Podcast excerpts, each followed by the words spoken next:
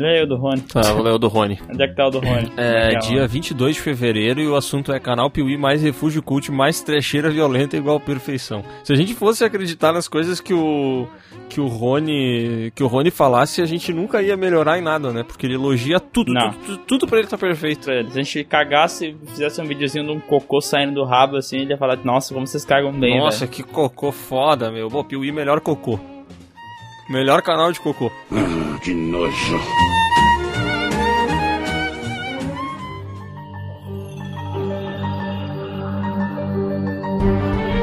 Olá pessoas, estamos começando mais um PeeWeeCast, o podcast do canal Piuí. E hoje, cara, pra falar sobre esse assunto tão incrível, tão legal que são os zumbis de meu Deus, eu trouxe aqui meu amigo craquento, que é praticamente um zumbi da vida real, Maurício Sescon. Olá pessoas, aqui é o Sescon e quando não houver mais espaço no inferno, os mortos defenestrarão sobre a terra. E eu sou Miguel e. Então, em geral, essas demências surgem depois dos 70 anos. O que, que é isso, Scooby-Doo? Por que tá chorando aí, Miguel? Ah, tá. Ah, ele tá tendo uma convulsão, alguém ajuda. E, e pra me ajudar aqui na minha situação, eu trouxe o Bruno. Venha, Bruno, venha, por favor. Olá, pessoas! Aqui é o Bruno e não pensei na entrada de novo. Eu preciso ter um bordão que nem o Sescom, cara. Faltou comprometimento. Cara, o Bruno reclama quando a gente deixa ele de fora, né? Mas também quando ele tá dentro, ele demonstra Ele aí faz zero de tudo comprometimento. pra sair.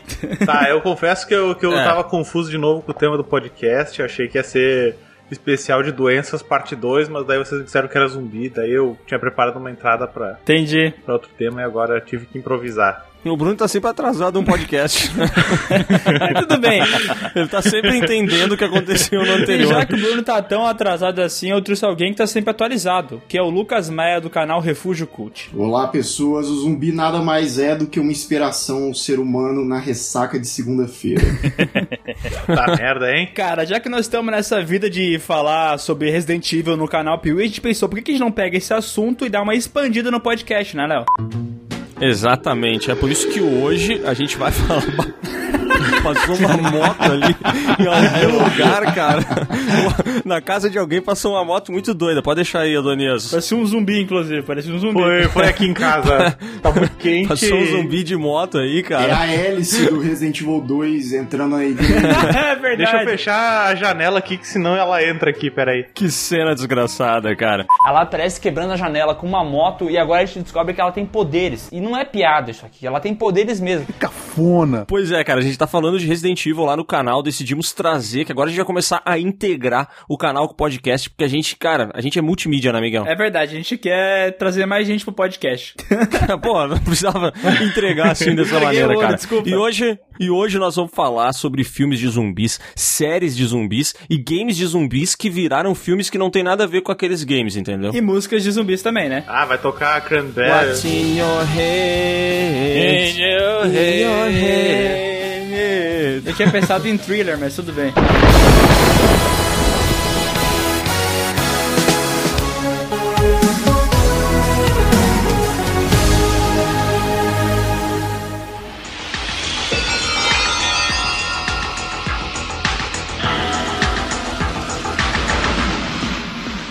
Tá, eu não sei quando começaram os zumbis. A minha, o meu conhecimento sobre zumbi é que tinha um lance meio voodoo, que fazia mágica e saía andando, mas cara, eu queria saber, um especialista me contasse onde é que surgiu o zumbi. Cara, o primeiro filme de zumbi que se tem datado é o White Zombie, né? De 1932. Só que era uma pegada completamente diferente, assim. Era um cara, inclusive o Bela Lugosi, que é o grande nome aí do, do terror dos anos 30 e tal. E eles faziam o zumbi como, uma, como se fosse um ser que era escravizado pra trabalhar pro cara, entendeu? E isso foi evoluindo com o tempo, né? Até a década de 60. Até tinha esse lance, né, que eu falei do voodoo, mas é- era uma, uma pegada meio essa, né? Um bagulho meio encantamento, Sim, que deixava sim. a pessoa presa, É, né? me, me corrijam se eu tiver errado aí, vocês que são especialistas em zumbis, mas tem um, alguns tipos de zumbi, né? Tem esses que é por encantamento, que, é- que eles chamam de afro-caribenhos, né? Que daí tem a ver com a religião zumbi. Tem aqueles de infernais, né? Que é, que é meio que nem aquele livro do, do Érico, Ve- Érico Veríssimo ou Luiz Fernando? Érico. Érico é o pai, né? Não sei. Que é o incidente em Antares, que a galera morre, só que Sim. aí o inferno tá tão cheio de alma que a galera volta à vida. E tem esses estilo Resident Evil, né? Que é biológico. É um negócio de infectado, né? Isso. Pois é, cara, essa parada da, da origem aí dos zumbis, até onde, até onde eu sei, né? Me corrijam vocês que são especialistas em merda nenhuma, que dizia-se que lá no. Acho que é do Haiti que saiu essa parada, que basicamente eles usavam esse termo zumbi lá nas religiões e tudo mais, mais ou menos como a gente costuma usar o termo fantasma, né? Que tipo assim, qualquer coisa que a gente vê é um fantasma, sabe? Uma aparição à noite é um fantasma, um. Qualquer coisa sei que lá, a um gente ne- vê, uma moto passou, ah, um zumbi. Davi, não sei bem dizer o que que é. Zumbi. Confesso que à noite eu tenho mais Fantasma. medo de uma moto fazendo barulho do que um fantasma. Pois é. E ainda mais se tiver verdade. duas pessoas em cima da moto. É, aí, aí é tenso, né? Mas qualquer coisa, qualquer coisa meio mística e, e, assim, difícil de se descrever era meio que um fantasma, sabe? Um zumbi, no caso, não um fantasma, que eu já confundi tudo agora. Hoje, quando a gente vai no, no médico e não, não sabem o diagnóstico, é sempre uma virose. Isso. Será que não é isso também? Qualquer coisa eles falam, ah, é um zumbi. É, pode ser, né? Eles iam naqueles curandeiros lá do Haiti, não sabia muito bem dizer o que que era. Sei lá, o cara tinha perdido uma perna, mas ele tava se comportando de uma forma estranha. Zumbi? Por que não? Tá com zumbi, eles falavam. É. é, mas vamos por uma coisa boa, né? Que, tipo assim, que esse conceito de zumbi, ele até foi explorado em alguns filmes, umas paradas, mas ele foi ficar popular mesmo em 68, quando teve A Noite dos Mortos Vivos. O primeiro filme ali do George Romero, né? É um clássico absoluto, né, cara? Ele pegou essa fórmula de zumbi e a gente pode dizer que ele emburreceu ainda mais o zumbi, né? Porque é, os zumbis eles eram, claro, igual eu tinha falado antes, escravos e tal, teve o lance do encantamento, só que agora eram simplesmente corpos andando sem direção e querendo comer o cérebro de geral, assim. E é o que a gente tem mais próximo até hoje, né? O, o que ele criou, o George Romero criou em 68. É, esse conceito de que se o zumbi te morder, ele vai passar a parada pra ti, né? Então, tipo, é esse lance de infectado mesmo. E é engraçado, porque essa frase que o, o Sescon adaptou aí na abertura do, do podcast é a frase que tem no início do, do filme, né? Que fala que quando o inferno estiver cheio, tipo, as, os, os mortos caminharão na terra, né? Negativa, essa frase é minha. É tua? Caraca, mas. Claro, eu que me fiz. confundi então aqui, desculpa. Mas é. Então é engraçado porque tem esse negócio do inferno, né? Do inferno tá cheio e tal. Mas ao mesmo tempo também tem esse lance meio físico, né? Tipo assim, tu morde e transforma o outro num zumbi. Mas aí, tipo, como é que faz pra definir o que que é o quê? Mas é que nos filmes do Romero não é só tu ser mordido, é tu morrer. Ah, Tu Morrer de qualquer maneira, tu volta como um zumbi. É. Tanto que ele. é, em todos eles, eles tentam dar uma. Eles não dão uma explicação da, da origem do negócio. Sempre tem especulação e tal, mas nunca fala do que, que é. Cara, tu morreu. Inclusive, acho que é no Terra dos Mortos, tem um cara que se enforca e ele volta como zumbi. Eu acho que o conceito é exatamente o que você falou, cara. É mais esse lance do inferno mesmo. O inferno tá tão lotado, a pessoa morreu, já fica por aqui mesmo. ah, isso é muito Tipo, da hora, né? E daí, no caso, o lance de morder seria mais porque, sei lá, o cara tá morto, ele vai infeccionar ali o- a pessoa, né? Quando morder, sim, ela vai sim. morrer disso aí, né? Ela morre da infecção, o cara tá podre, né? assim. Aham. E, e uma coisa interessante desse madru é do Madrugada dos Mortos, não, né? Do Noite dos Mortos. A Noite dos Mortos É que ele tem esse lance, tipo assim, ele é um filme de zumbi quando tu encara ele, porque ele tem vários conceitos, tipo, ah, a casa, eles estão se protegendo na casa, os zumbis estão tentando invadir, tem tudo aquilo lá, e tu pode encarar por essa camada de ser um filme de sobrevivência, né? Mas ele também tem o lance da crítica, né? Que depois foi aparecer em todos os filmes de George Romero, né? É, tudo, tem todo um lance de crítica social, né, cara? Incluso, assim, de. Cara, uma vez eu levantei essa, essa bola aqui no, no Piuí, vocês cortaram ela na minha cara. Eu fui pesquisar, velho, e o Romero falou que esse filme, tipo, não- ele não tinha intenção de botar ah, mas eu acho que não é nenhuma. relevante isso aí, Léo. Acho que vamos partir para outro assunto.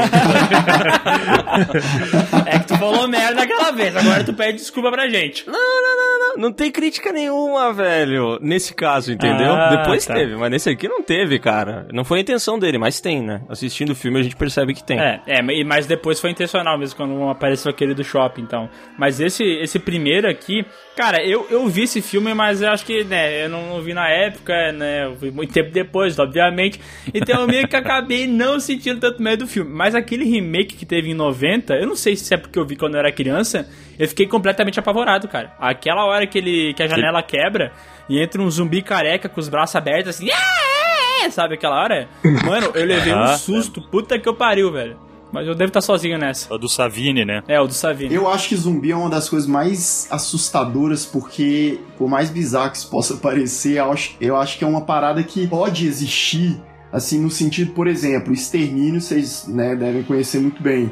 Eles usam a raiva, né, a doença, a raiva, pra, pra ser o- a fonte que vai transformar todo mundo ali em zumbi. Eu só quero fazer um, um, um adendo rápido sobre o extermínio, que tem o lance da raiva, e nesse filme ela é transmitida por uns macacos, Sim. né? E os macacos Sim. são liberados por ativistas, São. cara. E aí esse filme, ele, ele te faz refletir sobre o quanto tu deve apoiar Não ou não os ativistas, ativista, dependendo... Ele fala assim, sabe o Greenpeace? Então, cuidado. Ih, olha só. Eles podem acabar contigo, hein? Eu acho esse o ponto baixo de extermínio, cara. Eu não, eu não daria uma origem mesmo. Faz o cara acordando, a gente já falou sobre isso em algum outro podcast. Faz o cara acordando lá no hospital depois de um acidente, sem saber o que É, eu aconteceu. acho Tipo o Walking Dead. É, tipo que o Walking Dead foi refazer depois. o remake, né? A cena do, do, do Walking Dead, primeiro episódio, é um remake do Extermínio, né? É o remake do, do Extermínio primeiro, né? Cara, mas vocês não acham que toda a produção de zumbi, absolutamente toda, a parte mais legal é tentar descobrir aonde que começou a parada? Eu não quero dizer que eles deveriam ou não dar a resposta, entendeu? Mas aqui eu Mas acho eu que tenho é a legal impressão que justamente toda- porque tem o mistério, né? Tá Sim, deixar aberto, to- toda né? a produção, a parte mais legal, eu tenho a impressão que é um mistério, sabe? E no caso de extermínio, eu, eu até curto a resposta que eles dão, porque eu acho que a raiva, eu acho uma, uma ideia massa, sabe? Mas eu curto quando eles também não me entregam nada. Não pode ser que nem o Walking Dead, que fica 19 temporadas sem me entregar Aham. nada. Aí, porra, pau no cu, né? Mas, tipo Cara, assim... que eu- o que eu acho legal é exatamente tu ver como as pessoas interpretam aquilo. Tipo, essa, essa frase aí do quando não tiver mais lugar no inferno é uma, é uma parada completamente religiosa. Mas aí tem o outro que vai falar, não, isso aí é algum vírus, alguma coisa. Eu acho legal eh, cada um de acordo com suas crenças, ou se o cara é da ciência, se o cara é da religião. Acho que é legal tu deixar aberto por causa disso, sabe? Aham. Tem um filme de zumbi que eu acho sensacional, que é o Hack. Foda, foda, E foda. no segundo filme, no primeiro ele, ele não fala o que, que é, ele fala que, a, que a, a igreja tá tratando como possessão. E no segundo filme eles falam que é o vírus da possessão. velho. O vírus da possessão. Tem noção que eles falam isso, velho? O, o segundo ele joga abaixo tudo que aconteceu no primeiro. É, ele, ele cai É. em cima, né, cara? Tipo, o primeiro é um filmaço, assim, mas a partir do momento que eles dão essa origem ridícula, assim, o negócio fica tosco demais. É, até porque vírus da possessão é uma parada que nem faz sentido, né? Não, é- é uma mistura de ciência e religião É. que, tipo assim, é Não é bizarro, né, feitiçaria, é tecnologia. E os dois. Mas, é, é tecnologia com uma pitada de feitiçaria, cara. Não, e, e- e foi bom você falar do, do Hack, porque o Hack é um dos pouquíssimos filmes de zumbi que ele dá uma sensação até de jogo, assim, de videogame, porque ele se passa em um único ambiente, né? Ele se passa só ali no prédio.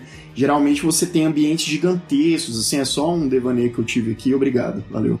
Não, mas é que faz sentido, cara. Se parar pra pensar esses games que ficaram populares aí a partir de 2010 e tal, esses Sim, games de primeira sim. pessoa, é muito isso, né? É o cara perdido num lugar fechado e tendo que descobrir os mistérios. É bem isso mesmo. É que o Hack é maravilhoso, né, cara? Ele além de, de ser um puta filme de zumbi, ele é um puta filme de, de documentário. Saca? Tu- e tu acredita que é. Porque tu não conhece aqueles, aqueles atores e tudo mais. Tu compra a ideia de que pode ser realmente um documentário, lógico, né? Entrando na, na vibe Não, do se negócio. fosse década de 70, o pessoal acreditaria, cara. Total, né? É. Cara, Hack eu acho que é um dos filmes, se não o filme de zumbi que é o mais curto.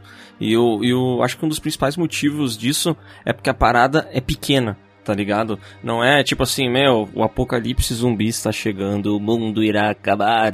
Não, é aquela galera presa naquele prédio onde começou uma parada que tu não sabe se é uma doença, tu não sabe o que, que tá acontecendo ali, saca? E, e toda a história se desenrola ali dentro, puta, eu acho muito foda isso, sabe? Eu acho que é o lance do menos é mais, tá Aham, ligado? e tem uma característica que é muito louca do desses filmes que a gente falou, o Extermínio e também o Hack, que é esse lance do zumbi que eles chamam aí na, na cultura popular de infectado, né? Não tipo que- de infectado, ou porque no Hack tem o lance da religião e tal, mas é esse zumbi que corre que não um doido, né? Porque no George Romero, quando ele fez os filmes dele, o zumbi era um bicho que quase não saía do lugar, ele era muito devagarinho e tal, se arrastando. Então, tipo assim, até no, no, no primeiro filme tem cena que eles. Eu não sei se é no primeiro filme lá, o de 68, é no remake que eles conseguem correr entre os zumbis, tá ligado? Porque, tipo assim, eles não oferecem tanto risco. Mas esses zumbis novos que foram introduzidos ali no extermínio é uma parada que, tipo, realmente não tem o que fazer. Porque o bicho começa a correr atrás de ti que não um psicopata e nada vai parar ele, né? É uma parada muito, muito mais assustadora, né? Eu lembro aquela cena muito foda que tem quando tem um dos personagens que é infectado, né? Caiu uma gota de sangue no olho dele, vocês lembram disso? No... Sim.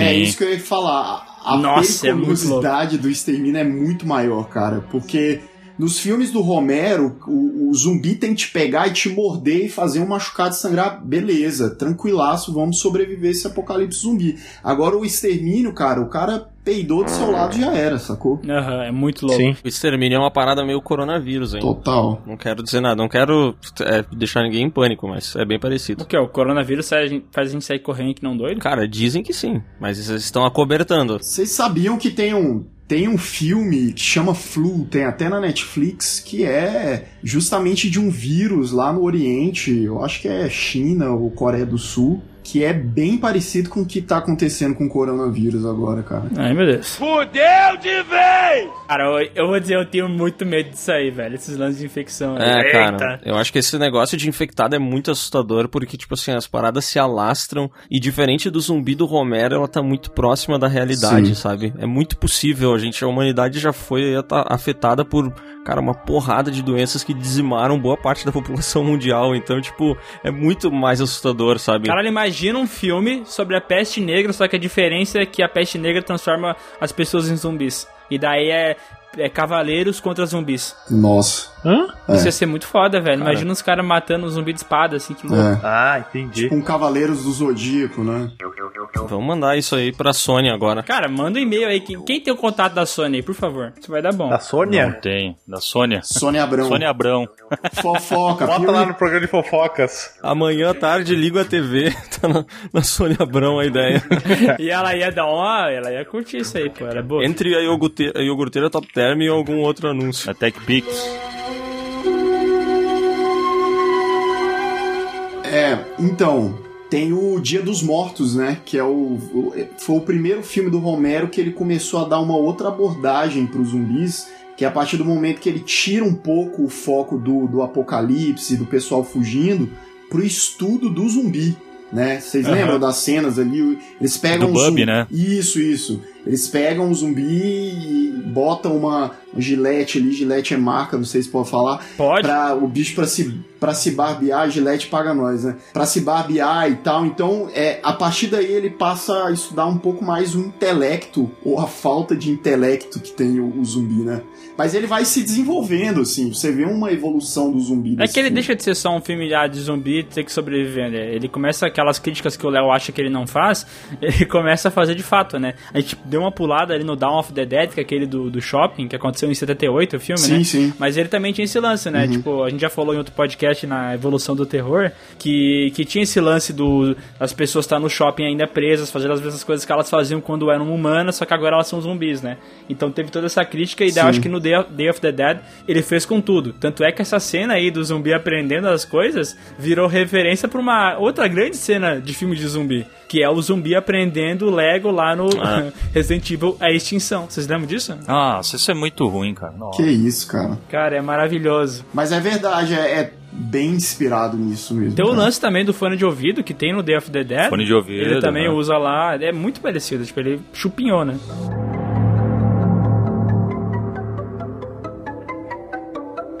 Que eu acho legal dos filmes do Romero é que, como ele inventou o negócio, ele mesmo foi expandindo dentro da própria mitologia. Então tem esse lance do, do zumbi ainda ter algumas memórias e tal.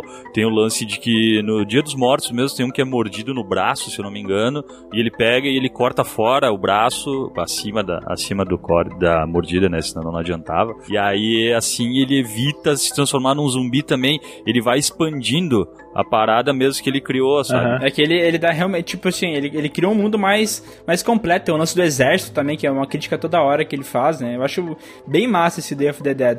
E- Só que assim, tem aquele lance que o Sescão adora falar, que é o filme envelheceu um pouco mal, né? Nossa, muito. É meio, tipo assim, é- tu tem que. Na verdade, o Romero envelheceu mal, né, cara? Porque os últimos filmes dele são muito ruins, velho. O Ilha dos Mortos lá e o Diário dos Mortos são horríveis, É, velho. o último filme dele que eu gosto, assim, é o Terra dos Mortos, que eu ainda acho um Também. filme muito bom, assim. Mas realmente ele, ele acabou ficando meio preso, assim, ele chegou até certo ponto, ficou muito pre- preso ao estereótipo, assim. do É, mas o, esse Terra dos Mortos eu acho bem legal que tem um zumbi que é tipo o líder dos zumbis, né? Eles começam a seguir o cara Sim. e tal, ele... E eu Aham. acho bem da hora, porque, tipo assim, é bobo, assim, tu ver o zumbi usando objetos. Eu prefiro aquele conceito clássico de zumbi que não sabe fazer porra nenhuma e só sabe correr e comer as pessoas. Eu prefiro isso aí. Quando ele começa a usar objetos, você acha meio bobão. Mas pelo menos, quando, como ele dá um contexto, faz sentido. Não é tipo Resident Evil 5, o zumbi andando de moto, sabe? Por quê? Porque sim. Porque é legal ver um zumbi soviético andando de moto. Daí já... Tem isso no Resident Evil 5? Tem. Zumbis soviéticos que andam de moto. Meu Deus do céu. Nossa. Que merda. E nesse Terra dos Mortos tem um lance também, não sei se vocês lembram, da, da muralha que divide a galera que é pobre da galera que é rica. Aham. Tem Demais. isso, isso. E, e isso é muito legal, entendeu? É, é meio que uma reflexão e o zumbi comendo solto ali, bicho. É, uma coisa que eu acho legal no, no Terra dos Mortos é que eu acho que foi o último, último sopro de criatividade do Romero, assim, de tentar dar uma mudada na, na mitologia dele, sabe? Com esse lance dos zumbis pensarem e tal. E os zumbis também já não são, porque assim, quando ele criou os zumbis, tipo, ele foi na essência, né? Tipo, é um morto. Então o corpo dele tá em decomposição. E é por isso que ele anda se arrastando. E aqui ele já E é foi. por isso que ele é azul, que nem um avatar? Isso, exatamente. Na verdade, no primeiro ele não era azul, né? É, só no segundo. Ele né? era. Na época era Smurf, né? Não tinha avatar. É, no primeiro ele era preto e branco, né? Na verdade. É, isso aí. e aqui eu acho que foi a última grande mudança que ele trouxe, assim. Mas eu também, que nem o Miguel, não curto muito esse zumbi inteligente. Né? Cara, na verdade ele tentou expandir mais um pouco, não me lembro agora, acho que era no Ilha dos Mortos, que no final os zumbis eles começam a comer outros animais, tipo eles comem um cavalo, se não me Ah, engano. mas é bem ruim isso, né, velho? O Diário dos Mortos também é muito qualquer coisa, velho. Mas ali eu acho que no finalzinho da carreira dele deu uma desandada valendo. É que ele quis entrar no próprio hype, né? É essa a definição? Não, é que na verdade, quando teve aquele em 2000 e não sei quando, que teve o remake do, do Dawn of the Dead, 2004. do Madrugada dos Mortos, cara, até então tinha alguns filmes de zumbi e tal, mas não era essa. Puta, virou uma febre do caralho. Todo mundo tinha feito filme de zumbi e tal, e ele quis voltar, falando, porra, eu que criei essa merda, né, velho? Aí ele quis voltar. Cara, mas por falar nisso, eu acho que todos os filmes do Romero já tiveram remake. Hum, Os mais novos não, né? É, os mais novos não. Ah, é. É, não, não. Os, os clássicos, né? Aqueles quatro mais clássicos, quatro ou cinco ali. Mas acho que o Day of the Dead também não teve remake, né? O Day of the Dead teve, mas eu não assisti. Nossa senhora. Meu Deus. Procura Day of the Dead 2008. É relativo porque o, o Dawn of the Dead, o Madrugada dos Mortos, de, de- Cara, de remake ele só tem. A única coisa que ele tem é o shopping, né? E o personagem lá, o personagem que ele fala do. Quando não houver mais espaço no inferno, bababá, ele aparece fazendo uma pontinha só também, mas senão não tem nada a ver. Tá, mas tu falou que é bem, nada, bem diferente, mas eu vou dizer, cara, eu acho esse Dawn of the Dead 2004 aí do Zack Snyder um, um filme foda, velho. Eu acho bem massa mesmo. Ele envelheceu um pouquinho mal porque tem, tem esse filtro Zack Snyder de fazer as coisas em câmera lenta aí, sempre daquele jeito dele, mas assim, o filme Sim. é uma parada tensa, assim, os zumbis correndo aquela hora que eles estão no estacionamento, sabe, tem aquela cerca. Aquele é bem tenso, porque como a gente falou, aqui o zumbi corre, né? E ele corre que não um psicopata. né? Cara, eu gosto muito. Ah, eu já falei aqui que eu adoro esse remake. eu gosto cara. muito também, é um dos melhores, se não for o melhor filme, um dos melhores filmes do Zack Snyder. É, assim. isso aí mesmo, eu acho muito. É um cara que tem obras maravilhosas, né? Batman. É. Bom, é, vamos lá.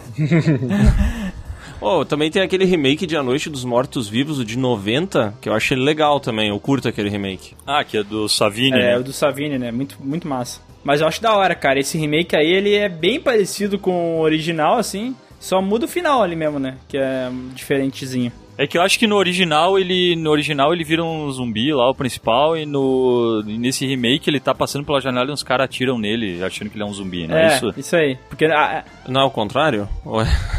Eu não sei, mas a gente comentou Você isso em faz algum tempo. outro podcast, então o pessoal, Ah. quem quiser, escuta todos os podcasts até agora que tu vai saber tu onde acha. foi.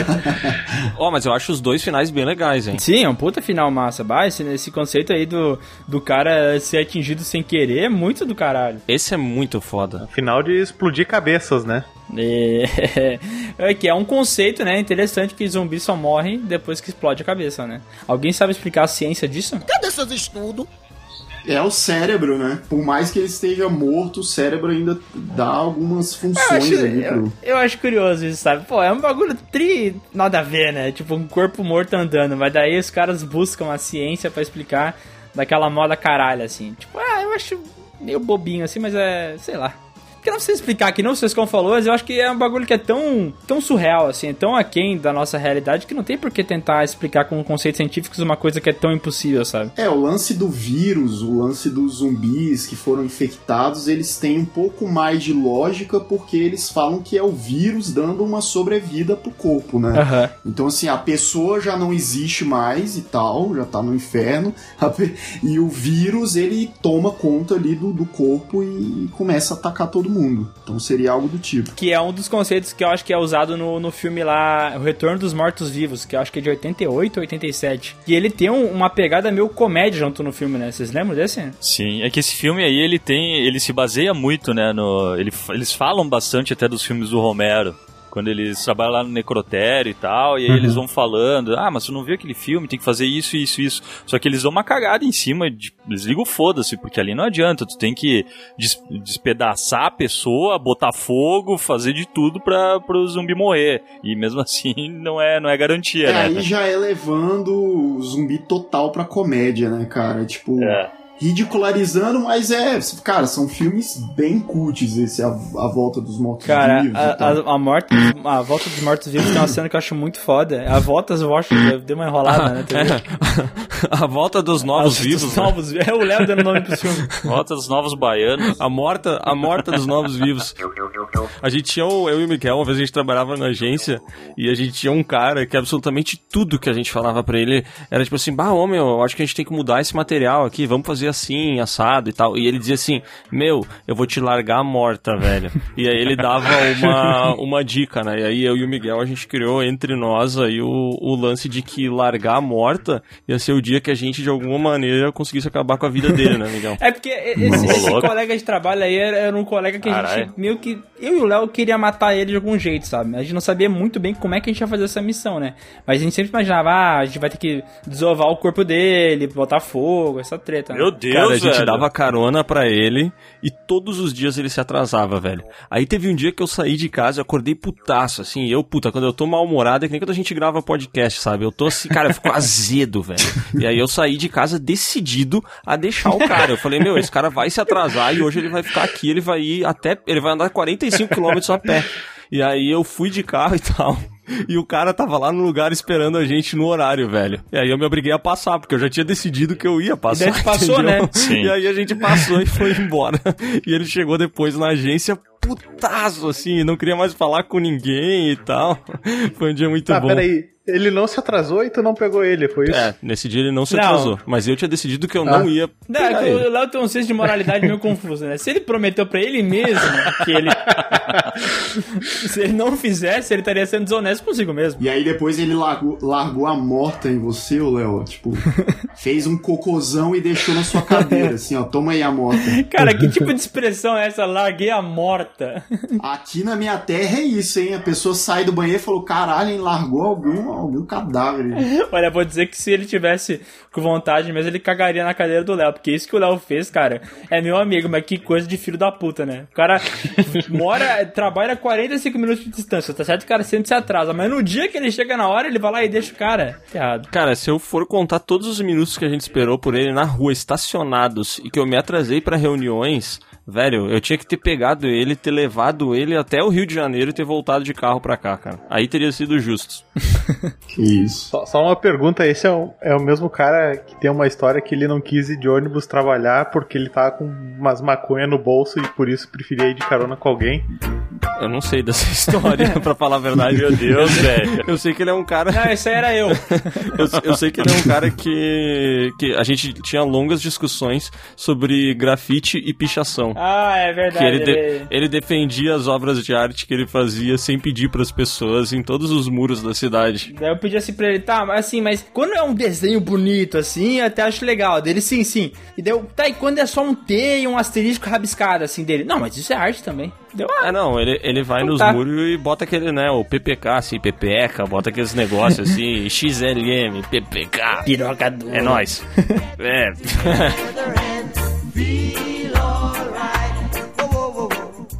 A cena que eu queria falar é que os caras falam assim, mano, o que que é esse tanque aí que chegou aqui no Necrotério? Ele falou, ah, sei lá, velho, isso aqui veio do exército e tal. Ele falou, ah, mas não vai mexer nisso aí que isso aqui é um bagulho perigoso, né? Daí outro falou assim, cara, não se preocupe, isso aqui é do exército americano, jamais escreveria. Daí ele dá um tapinha assim, daí pau! e esse filme tem o contágio mais bizarro do mundo, né? Porque daí eles estouram o, o negócio de gás e começa a chover. Aham. E a- começa a chover exatamente onde tem um cemitério, né, velho? E aí, de repente, começa todo mundo a sair. Não, é pior, Léo. Porque eles transformam. eh, eh, eu não lembro se um, eles liberam de dentro do, do- Se o cara vira um zumbi ou se eles liberam um zumbi de dentro. Eu sei que eles, eles matam um zumbi e vão levar pro necrotério. No necrotério, eles cortam todo É, o e cara, queimam todo ele. o zumbi em vários pedaços e queimam. Ah, e essa fumaça puta, que pior. sai faz a chuva que Pior cai no que é isso. na- Pior que é isso. Eles queimam o cara. Esse filme tem um final maravilhoso, porque daí eles têm aquele plano que é tipo assim, putz, a cidade deu tudo errado, não tem mais o que fazer, não tem como salvar. Aham. Os caras falam assim, ah, então manda uma bomba lá e explode tudo. Daí os caras dão um tiro, explode, queima tudo, daí novamente ele começa aí aquele negócio pra cima, evaporar, né? Chove de novo e aí começa um novo contágio. Então, tipo assim, não, não tinha o que fazer, né? Eles só Tem uns três filmes desse, dessa noite. Cara, pra ser sincero, eu vi só o primeiro, o segundo eu tentei começar, mas não dava. Era too much É. pra mim. Ah, É eu bem curto, ruim. cara. Pior que eu curto, velho. Falando em cidade pegando fogo, eu posso contar a história do meu pai que quase tacou Por fogo favor. no, no bairro? Por favor, Conta cara. aí, é um Vai, sesconto. vai ter um zumbi junto aí na história, só pra eu saber? N- Não, não vai ter zumbi. Mas coloca, coloca pra ficar bom. Mas. Pra, pra- pra casar Tá. com o tema. É. Vai, vai tocar a vinheta dos seus contos, é isso, tá? Beleza. Tocou a vinheta dos seus Ô, contos. Adonias, por favor, deixa o Bruno falando que vai tocar a vinheta dos seus contos. Por favor, deixa. 34 minutos. Vinheta. Piada interna, Vai, Lucas. vai, vai. A gente falou pra ele, acho que ele tá ligado, que teve que regravar todo o podcast. Caraca, é. Triste.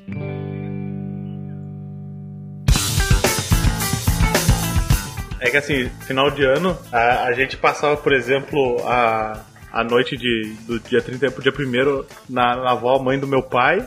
E depois, dia 1 de meio-dia, a gente fazia o churrasco na, na casa da, da avó da minha, da minha avó, mãe Entendi. da minha mãe, Tá. que morava no sítio. Ele é. E aí então, meu pai sempre uma- foi uma pessoa aversa a foguetes, porque na rua que a gente morava tinha um tio bêbado, não um tio meu, né, mas um tio no, no sentido geral de tios. Que ele foi acender aqueles foguetes que faz só barulho, sabe?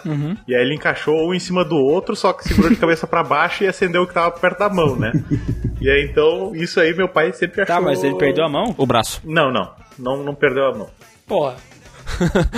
Também não, não perdeu nada. Ele Ah, ficou tá, inteiro. mas O pra braço fins tá de... intacto, o cara que se ferrou. Mas pra fins a história ficar boa, ele virou um zumbi, pode ser? Tá, pode ser, ele virou um zumbi. E aí, então, meu pai sempre teve esse receio aí com, com qualquer coisa que explodisse. Mas aí, anos mais tarde, eu- ele tinha um amigo que trabalhava numa casa, Ah, deixa casa de deixa eu só fazer aqui um parênteses. É um absurdo teu pai ter receio com coisas que explodem, né, velho?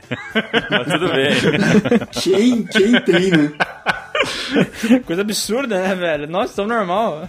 Como é que ele corta a árvore? Ele não faz um buraco e filma de bomba dentro? É assim que eu faço. Aí, então, um amigo dele que trabalhava numa casa de, de fogos, equipamento de camping, convenceu ele a comprar um daqueles foguetes que, que faz o, o rabo de fogo e faz aquele assobio assim, sabe? Olha ali, Olha, caralho, cheguei, eu cheguei a olhar pra Sonoplastia. fora aqui da janela. Bruno, empata, sonoplasta. Tô, tô, tô economizando tarefa aí pra Donias. É quase o cara da locademia de polícia, né, cara? Isso.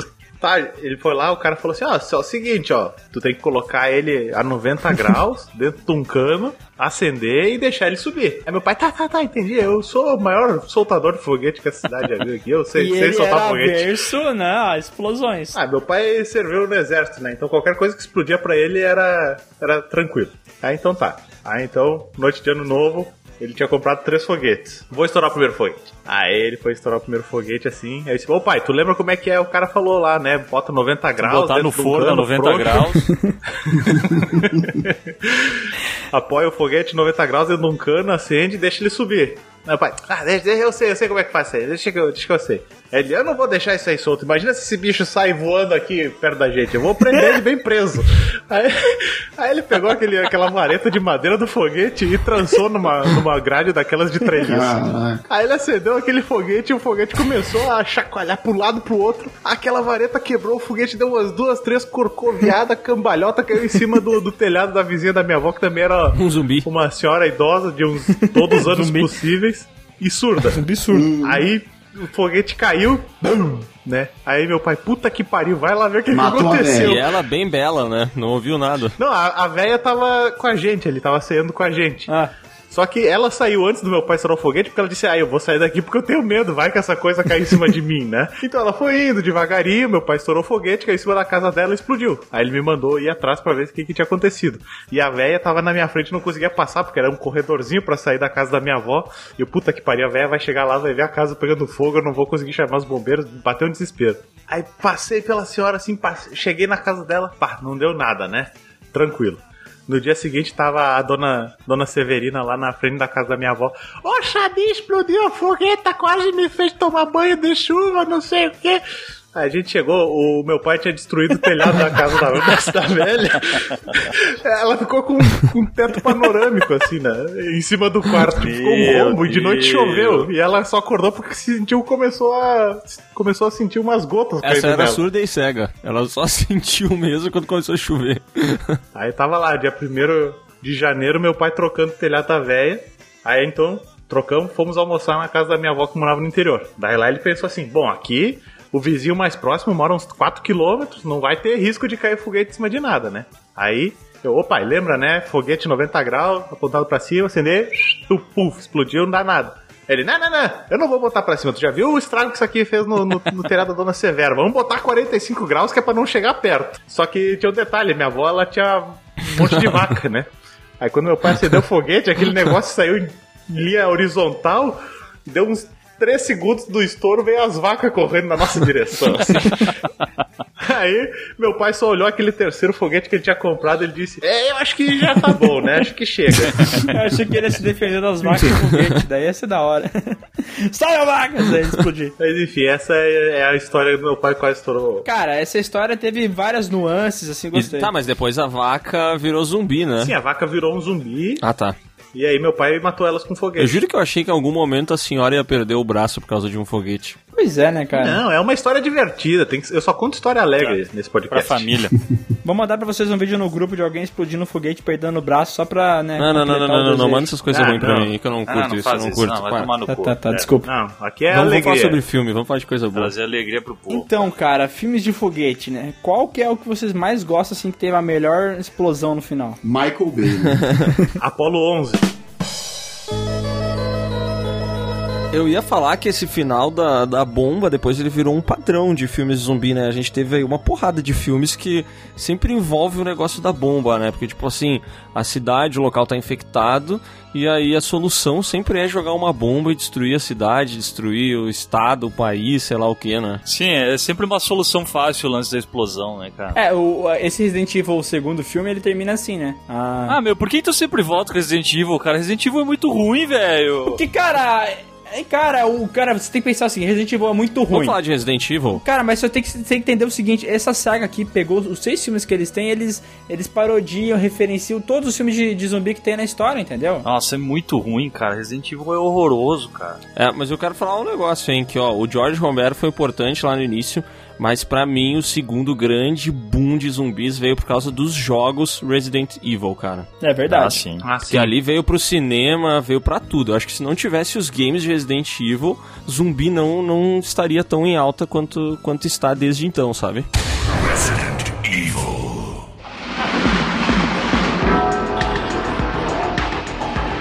E foi um sucesso foda na época que o game foi lançado, né? Tipo assim, conquistou fã pra caralho, assim.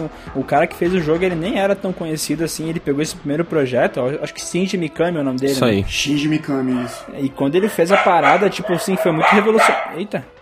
Peraí, tá dando uma treta de cachorros zumbis aí, velho.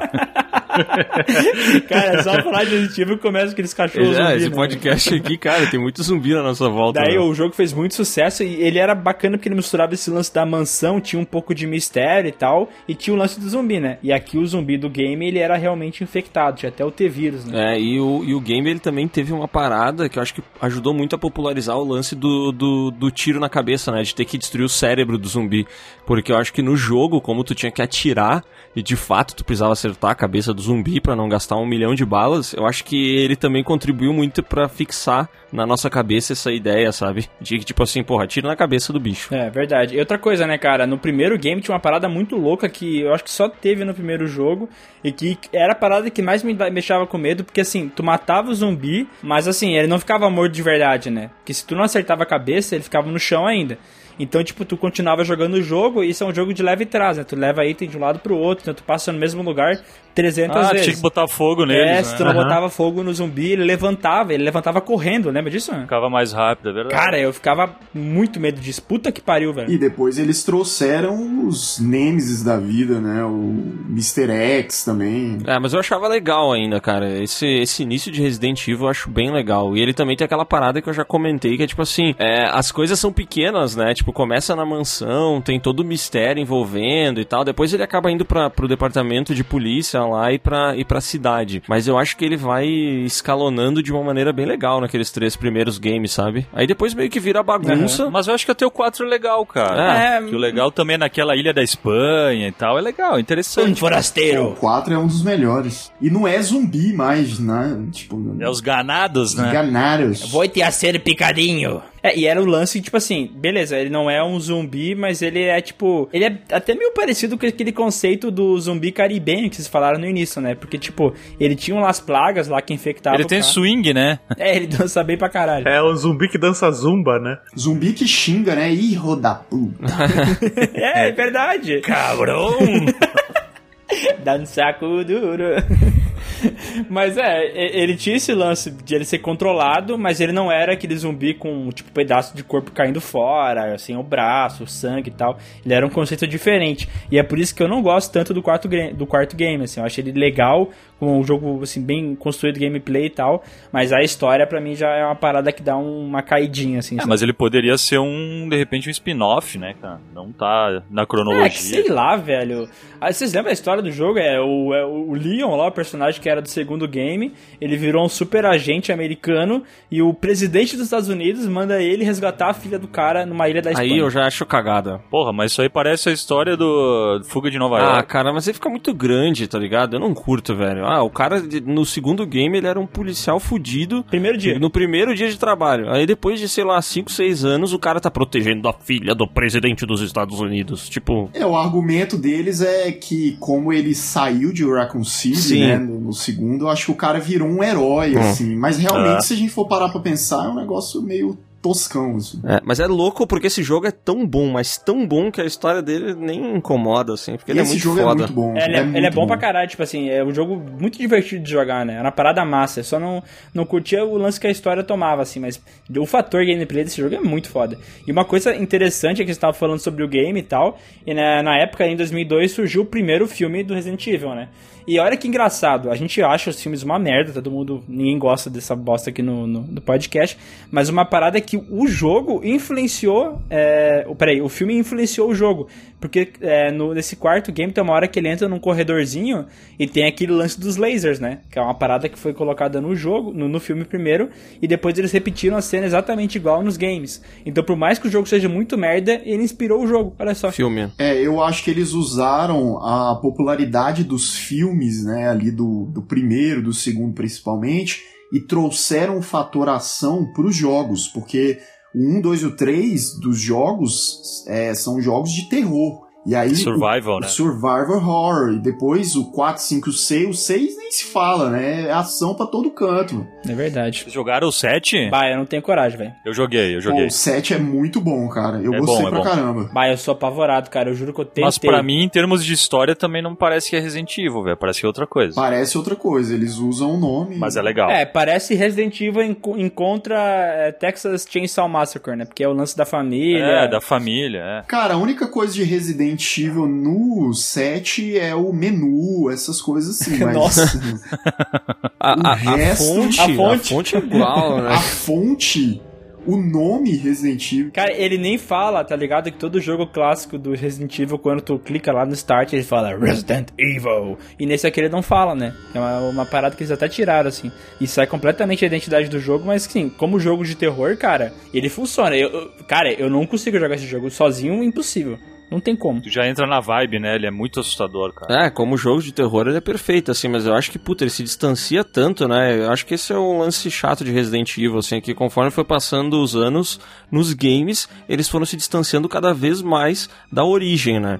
E aí o- e os filmes, eles já nasceram meio distantes da origem, porque os filmes a galera reclama de muita coisa, mas na real eles pegam um monte de coisa de todos os jogos, só que eles fazem um emaranhado, né? Então eles pegam coisa do primeiro, segundo, terceiro e jogam tudo no mesmo filme, depois eles vão pegar do 4, do 6, do, tá ligado? E eles vão misturando tudo, e tem aquele cara lá, o Paul W.S. Anderson, que é um, um gênio incompreendido, né? Faz os É, é piores genial. roteiros do mundo e ele vai abrindo cada vez mais o roteiro, cada vez mais, assim, tipo, e puta, é muito ruim, velho. É- os filmes são muito ruins. Sabe o que é mais triste, cara? Eu acho que dava pra fazer uns filmes legais de Resident Evil se baseando mais nos jogos, sabe? O pessoal tem essa, essa ideia de que precisa mudar pra caramba e precisa dar o toque autoral e tal, e acaba cagando tudo, velho. Mas dava pra fazer muita coisa legal.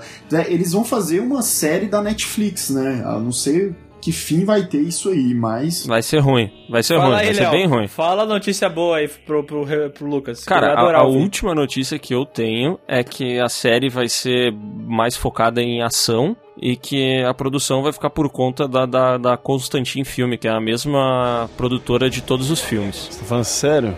Ih, rapaz. Então, Caralho. cara, acho que vai ser uma bosta, velho. Cara, eu não consigo entender isso, cara. Olha só o que, que os games fizeram. Eles chegaram a um ponto que eles perceberam que a ação não era o que os fãs queriam.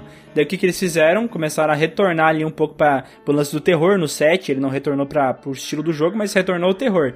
E daí eles fizeram um remake do segundo game. Agora vai lançar o remake do terceiro game. E são um sucesso de venda, cara. O, o remake do segundo vendeu, se eu não me engano, 5 milhões de cópias. É um número grande, né? E, cara, por que, que eles não fazem a mesma coisa no- nos filmes ou série, velho? Caralho. é porque eles são burros, né? Só pode, é. É, eu não sei que fim vai levar isso, mas eles podiam fazer uma parada de, de terror, assim. Eu Acho que principalmente pegando os primeiros Resident Evil, pegadinha mais simples, a ideia de, de survival mesmo, sabe? Porque os filmes de Resident Evil a munição é infinita, né? E nos jogos é clássico, a gente não tem munição.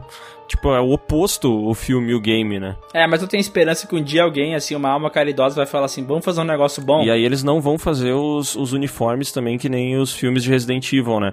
Que eu odeio filme que pega o uniforme do cara e faz igual que nem com as pobres, velho. Puta. Ah, tu é não gosta da Ada Wong? Pá, eu fico putaço com a mina lutando de vestido, cortando a perna e salto alto. eu não né? consigo aceitar isso, velho.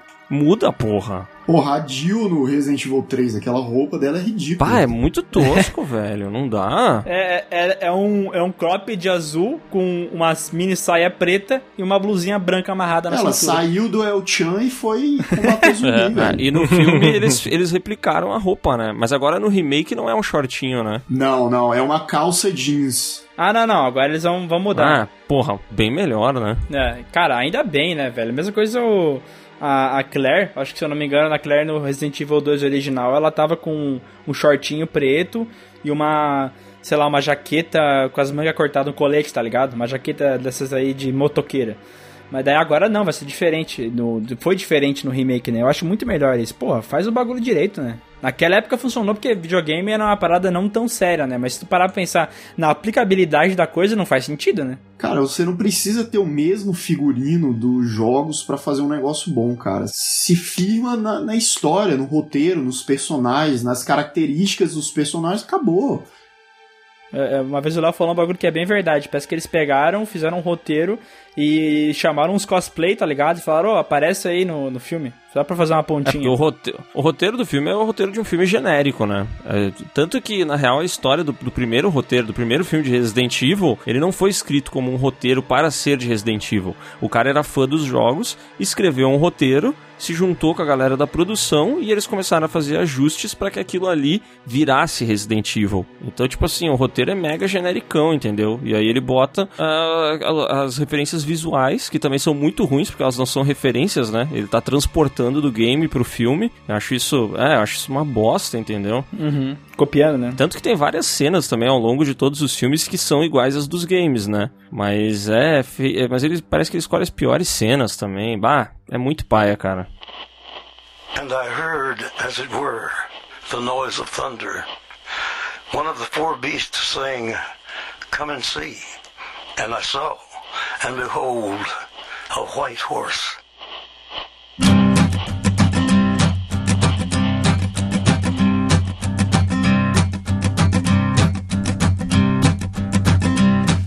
Agora voltando lá pra 2004, quando alguém citou rapidamente o Madrugada dos Mortos e, e eu tava... Madrugada. Madrugada.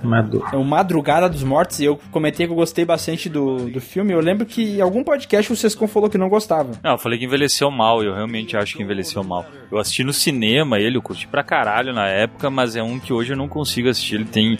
O visual dele me incomoda, aquelas paradas em câmera lenta. Tem uma hora que um zumbi vai dar um soco no vidro do carro, é bem no início, e é em câmera lenta, saca? Ah, velho, não. E o bebê zumbi também fode pra mim toda a experiência, cara. Ah, é, bebê zumbi é pai. Eu curto tudo, menos o bebê zumbi. O que eu gosto desse filme é são, sei lá, os primeiros 10, 15 Foda. minutos. A abertura Que é foda. Ela chegando assim, aquela loucura do caralho, ela fugindo do marido, não sei o quê, e depois eh, começando com aquela música do Johnny Cash. Aquele é foda, The Man né? Comes Around. Cara, é maravilhoso isso aí. Só que depois aí, pra mim, eu acho que ele se perde um pouco. É, ele tem umas paradas meio personagens ultra, hiper é, estereotipados, né? Caricados, Muito né? caricados e tal, e fica um pouco bobo, assim. Até que ele sempre. Cara, já viu que todo filme de zumbi tem um cara que é hiper babaca? Já viu aquele cara que, tipo assim, mano, é.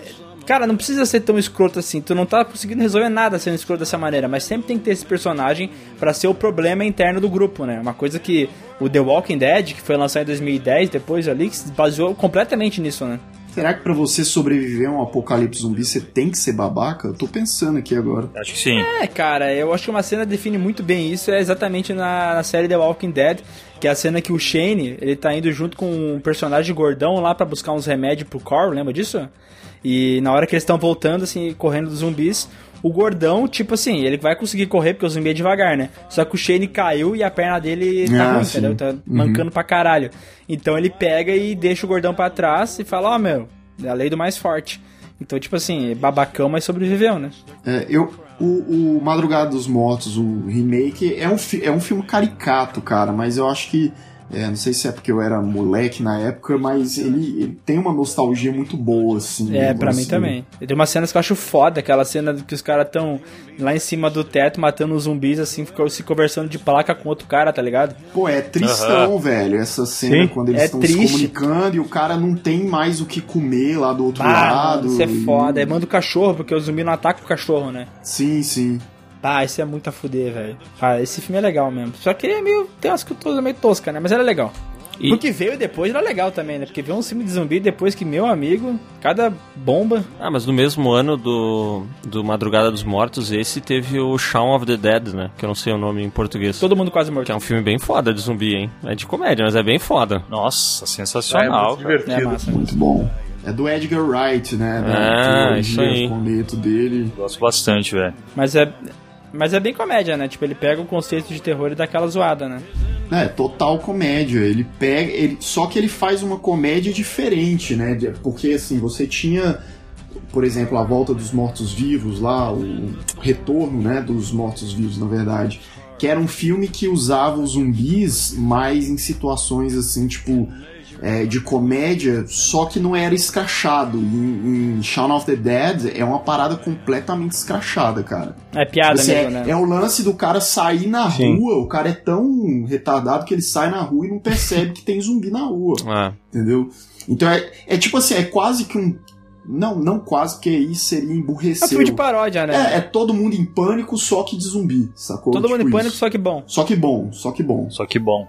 Eu gosto bastante dessa cena que ele vai, que ele tá indo até o mercado comprar é, um ele pega o corneto. sorvetinho. E aí ele, aí ele, e ele ficou olhando, ficou olhando pro celular, acho que é, sei lá. Ele abre a, a porta do freezer lá e ela tá toda sangrando e ele dá uma escorregadinha no sangue, assim. Só que ele continua andando. Cara, eu acho sensacional. Al- alguns anos depois teve um filme que é no mesmo estilo, que é aquele Zumbilândia, né? Que também faz um Sim, tipo de comédia com a parada. E também eu acho muito legal, cara. É um filme bem massa. É legal também, é legal. É, o Zumbilândia, ele me lembra bastante um, um livro que saiu, um, puta, sei lá, mais ou menos na época do Madrugada dos Mortos, foi Harry lançado Potter. aqui no Brasil, que é o Guia de Sobrevivência, ao Zum- que é, aqui é a Bíblia, que é o Gênesis! Também tem um cara que morre e volta à vida. é o esse. primeiro morto-vivo da história, né? Mas é o Guia de Sobrevivência a Zumbis. Era um livro bem massa, que ele meio que te falava tudo que tem que fazer para caso acontecesse um apocalipse zumbi. Então te falava os lugares que tem que ir, o, o tipo de veículo que tem que usar, uh, as formas de lutar e tudo mais. Era do caralho. É, vocês falaram que foi uma febre que começou ali nos anos 2000, depois do Resident Evil. E, cara, tanto no cinema quanto nos games mesmo, né? Porque teve também aquele jogo Left 4 Dead, que era muito massa, velho, que era um game de zumbi. Ah, era legal jogar. Vocês- cara, esse jogo tinha, eu acho que o melhor co-op da história, velho. Era muito divertido. Alguém mais jogou além de mim e o do Bruno? eu Sim, joguei, eu sim, joguei sim. Era massa, né?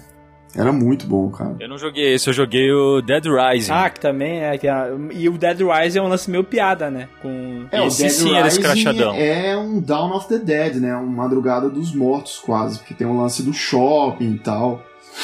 É, mas os zumbis ainda estão em alta nos games, né? Tipo, teve também The Last of Us, que não é zumbi, mas é o mesmo conceito. Teve esse Days Mesmo Gone, que é um exclusivo do PlayStation, que lançou recentemente. Então tu vê que, assim, os games continuam se aproveitando pra caralho do, dos zumbis, mas o cinema deu uma acalmada, né? Cara, tô tentando lembrar qual foi o último grande filme de zumbi que a gente teve. Cara, o último acho que foi Invasão Zumbi, né? Ah, 2016. Invasão Zumbi é Ah, foda. baita filme, cara. Ah, esse filme é bem legal. Que é um filmaço, velho.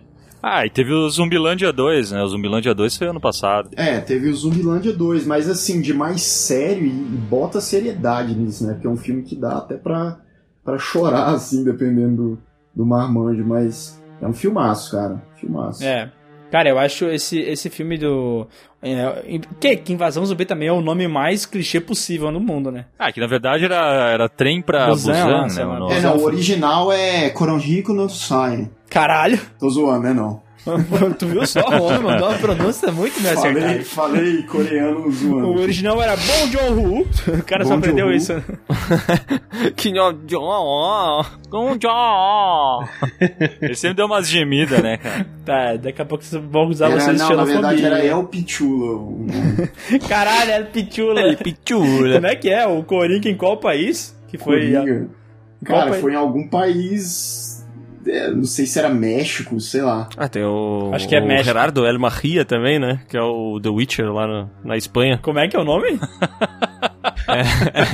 Alguma coisa assim, eu acho que é Gerardo El Maria. É.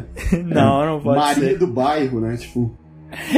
Caralho, Maria do Bairro é foda, né? A gente, a gente falou sobre o primeiro extermínio que é foda e teve o segundo também. Vocês curtiram? Pô, é bom, hein? Eu curto, cara, eu curto. Eu também gosto, cara. Eu acho que mantém a qualidade do filme. Não é tão bom quanto o primeiro, mas assim, ele não é aquela caída brusca que tu fala, bah, que lixo de filme. Não, não, É não. bem divertido. E, o, e o, o início desse filme é Que eu ia maravilhoso. falar agora, aquela É cena da foda. correria Nossa. ali, cara, que o cara sai correndo no gramado é foda E o, demais. fi- e o final desse filme é maravilhoso. A hora que o cara tem que empurrar o carro lá, tá ligado? Aham. Sim, Cara, aquela sim. cena é muito tensa. Puta que pariu, velho. Tem o Jeremy Renner, né, nesse filme. Aham, ele é, é o soldado lá, né? O sniper. É. Verdade. É, e, e voltando pro, pro lance do cara que é o pau no cu, né? Porque esse cara aí, ele lá abandona a mulher dele pra sobreviver. É, o- não o Jeremy Renner, né? O outro, né? Não, não, não, no início do filme. é ele, o... o- Sim, o, o Um protagonista. cabeludinho lá qualquer, não lembro. E essa cena é muito triste, cara. É, O triste. cara, ele tá. Tu vê que ele realmente tá. O cara tá impotente, né, meu? Vai fazer o quê? É, ele tá na situação de É. merda, né? Eles estão falando que vai, vai ter o terceiro com o Danny Boyle dirigindo de novo, né? Que foi o diretor do Boa. primeiro. Ô, Se eles fizerem, seria Ah, interessante. seria assim. muito Seria foda, cara, porque esses dois filmes são bem legais. E o primeiro, o 28 dias depois, aquele, a Extermínio, que é em português, que eu sempre traduzo o nome do filme errado. Sim, É, sim, sim. É, cara, ele é um. Esse daí sim, esse eu preciso concordar com vocês com que pra mim é um filme que envelheceu muito mal e é única e exclusivamente porque os caras gravaram ele com uma batata, cara. Isso eu fico muito triste, Foda, cara, né? da O ima... que, que aconteceu com a câmera desse filme que usaram a técnica? É, cara, o filme em si ele não envelheceu mal, entendeu? Mas a imagem dele é horrível, cara. Cara, sério, se eles tivessem usado um celular da época com câmera, eu acho que talvez teria sido melhor do que o que eles fizeram Cara, ali. eu, eu acho que eles tentaram usar um pouco como estética, Eu também sabe? Um acho. negócio meio sujo e cru, porque assim, naquela época já existia imagem muito melhor do que isso, né? Aham. Então eles quiseram fazer um negócio mais realista, mas realmente em termos de, de fotografia o filme peca bastante, assim. É, realmente. Também teve Guerra Mundial Z, que é um filme family friendly de zumbi, que eu não consigo entender como é que chegaram nesse conceito. Tem um gato no pôster, vocês lembram O disso? Brad Pitt? Tem. Não. Não, é, é, além do Brad Pitt, que é um gato, mas tem um, Ah, Tem uma montanha de zumbi, vocês nunca viram esse meme? Tem um gato assim no, no- no topo da montanha de zumbi. Eu acho que aquele que tem um carro enfiado, acho que eu tô, tô vendo aqui a foto. Bota aí, Guerra Mundial Z, gato zumbi, pôster. Cara, é verdade, tem um gato voando, porra. É sério, pô. É seríssimo. Caralho, tô vendo agora. Caralho, que, que louco. Olha aí, olha o gato voando aí. Tem o gato. Esse dia eu tava bem louco. Cara, mas, mas a galera adora esse filme, né, meu? Tem muita gente que sonha com uma continuação de Guerra Mundial Z, cara. Eu não consigo entender muito bem. Eu acho ele qualquer coisa. Eu cara. também, Nossa, velho. eu também. Aquela coisa. cena dos zumbis lemming lá, um em cima do outro subindo pra pular a cerca lá do, aqui no Não, mas não é nesse que o, que o personagem do Brad Pitt cai de avião e sobrevive? Cara, esse filme é tão genérico que eu não lembro. é ele se machuca ali, mas. É. É que nem naquele filme do Comando para Matar, né? Que o Schwarzenegger pula do avião, cai numa poça de água, levanta dois tapinhas no, na- nos ombros e sai andando. O segundo filme tá que ele vai e não vai, né? Tipo. Pois é, faz tempão que tá anunciando o, isso aí, né? Não sei se era o David Fincher que, que ia dirigir, depois não ia mais e tal. Falaram que ia ter uma cena do Brad Pitt caindo de avião e ele ia sair do avião com o Oscar na mão, assim, ia ser massa. Caralho, sério? Não. Droga! Para de mentir pra mim! Cara, eu não consigo imaginar o David Fincher dirigindo Guerra Mundial Z2. Mas não, não consigo. Imagina, calcula. É, seria podre, realmente. Vamos lá, ali em 2013 também teve Meu Namorado é um Zumbi. Que, cara, por mais que o nome seja terrível, eu não achei o filme tão ruim assim, não, hein? Nunca assisti. Qual é que é esse filme, Miguel? Cara, ela Então, tem um namorado, um namorado que é um zumbi. Ah, ah, mano, tem o lance deles, da namorada dela ser um zumbi, e daí, tipo, obviamente eles estão sobrevivendo e todos os zumbis são filhos da puta, mas por algum motivo qualquer que seja, esse zumbi aí, ele meio que se dá bem com ela, ele começa a, a meio que virar humano, tá ligado? Mas ele tem umas piadinhas idiotas, assim, sabe? Ele sabe que é um filme de comédia romântica e ele faz piada dele mesmo, entendeu? E ele se ficando- assume, né? é, eu acho bacana. É isso que não acaba. Não, é, não fica idiota, sabe? Não é como se fosse realmente a história de amor entre um zumbi e uma pessoa normal, sabe? Não, ele é uma piada sobre isso, né? Esse é o típico filme que eles fazem paródia pornô depois, né?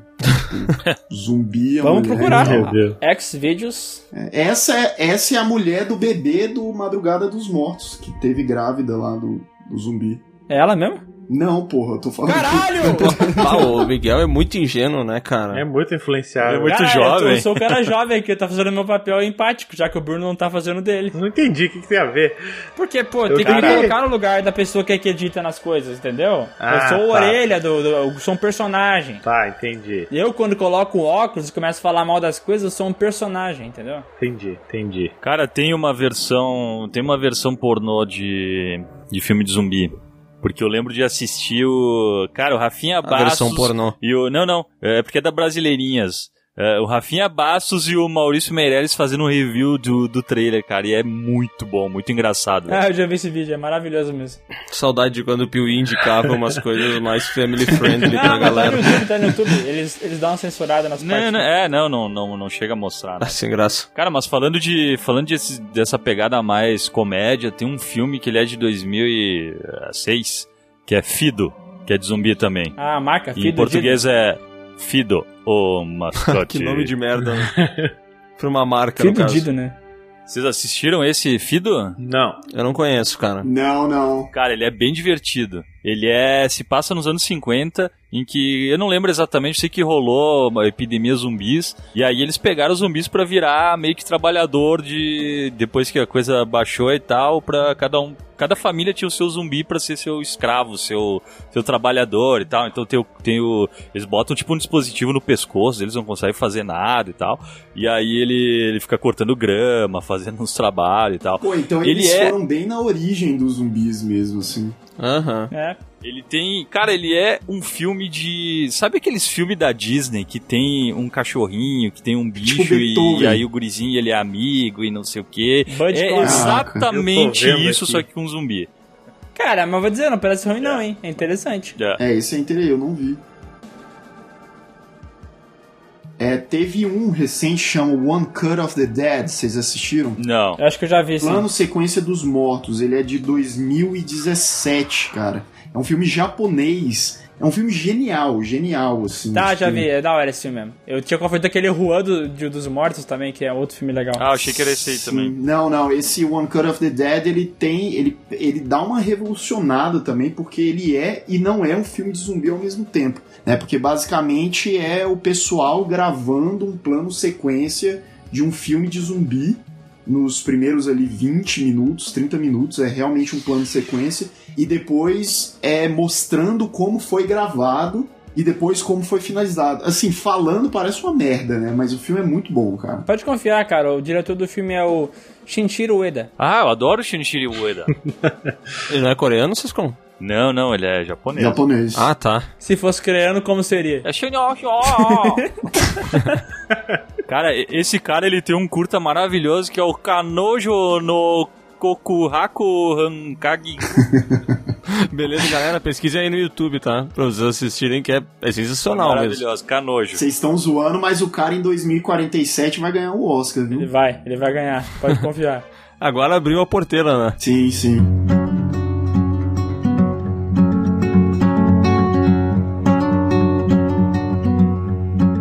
Cara, mas vocês falaram ali do Juan de los Muertos, que é um filme bem legal também. Bem né? legal. Bem da hora mesmo. E tem aquela parada, eles passam em Cuba, né? É, eu gosto do pôster do, do Che Guevara, Che Guevara zumbi, tá ligado? E daí o governo bota a culpa nos americanos, vocês lembram disso? Que eles falam que tudo que tá acontecendo é culpa dos americanos. Um filme aqui que eu gostaria de só de colocar, que eu já, já lembro também que alguns integrantes aqui não gostam, que é aquele Planeta Terror, tá Ah, ligado? meu Deus. Vai falar dos Batman do Nolan. gosto. daqui a pouco. Ah, é trecheira total, né? Do Robert é trecheira, Rodrigues. é legal, lá é divertido, pô. É engraçado. É divertido. É, a mulher tem uma, uma metralhadora na perna, velho. Como levar isso a Não sério? dá, né? Tem um personagem que ele vai pro final da batalha de motoca, velho. Eu acho que, esse- cara, é- isso é tão idiota, mas é tão engraçado quando eles estão no comboio, assim, todo mundo junto. Daí corta pro personagem lá, o herói do filme, ele tá numa motoquinha, aquelas de criança, sabe? E ele tá com uma cara muito de bad boy, assim. Ele parece que ele vai resolver todos os problemas do mundo, mas eu, eu acho engraçado. Cara, tem o Josh Brolin nesse Pois é, filme. tem uma galera boa no filme, né? Josh Brolin, Bruce Willis. É, tem um puto elenco. Mas eu não compro esse filme aí, não. Não, não curto muito. Ah, cara, eu acho que todo e qualquer filme de zumbi é um bom passatempo, independente se é bom ou ruim. É tipo comer, comer uma pizza. Mesmo quando é ruim, é bom, né? Isso. Aquelas pizzas congeladas, né? Verdade. Cara, deixa eu falar de um filme que eu imagino que vocês não assistiram, mas é bem em parênteses mesmo.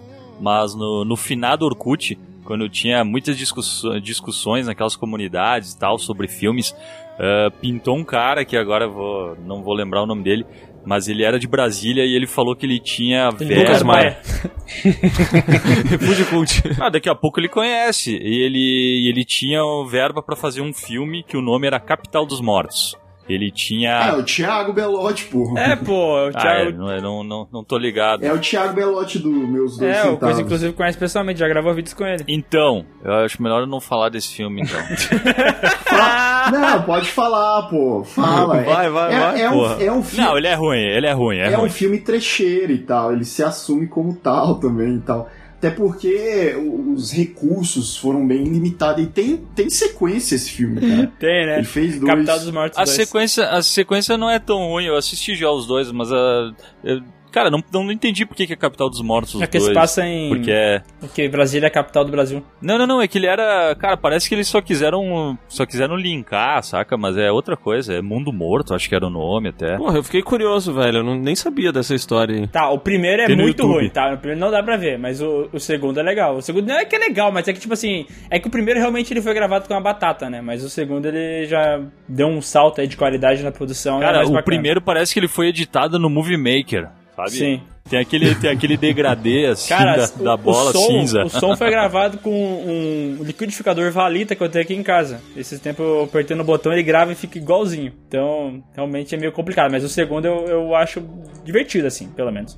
Mas é aquela É, coisa, né? também. Tipo, não é um filme com orçamento, né? Os caras fazem com dia de pinga isso aí, né? O cara, sei lá, ele, ele ia comer um Big Mac, mas ele falou, não, em vez de comer o Big Mac, eu vou fazer um filme. Daí ele usou o mesmo dinheiro. É, eu acho que pra. Principalmente a galera que tá começando, assim, fazendo curta, fazer filme de zumbi é uma boa, né, cara? Porque é um negócio que não dá tanto trabalho, assim, tipo. É, o grande herói do Sescom começou assim, né? Sim, tu pega o cara. Fazer filme de zumbi na real é muito fácil, porque tu vai lá, tu chama a galera do metal e tu fala, venham aí pra, pra fazer figurante, todo mundo adora. Eu não sei qual é a ligação dos metaleiros com zumbi, mas eles adoram filme de zumbi, adoram ser figurante de zumbi. É que o, o metaleiro, cara, ele gosta de brincar com esse conceito da morte. Ele se acha trevoso e tal. É, criatura. Trevoso. E tal. Por exemplo, tem aquele Rob Zombie, né? Tipo, o cara Aham. se inspirou total nos filmes de, de zumbi das antigas, assim. Sim. Cara, mas é que é, é, eu acho que a proposta é, é, muito diferente, né? Pra mim tá dentro, porque provavelmente o filme foi feito com pouquíssima verba, puta recurso limitado,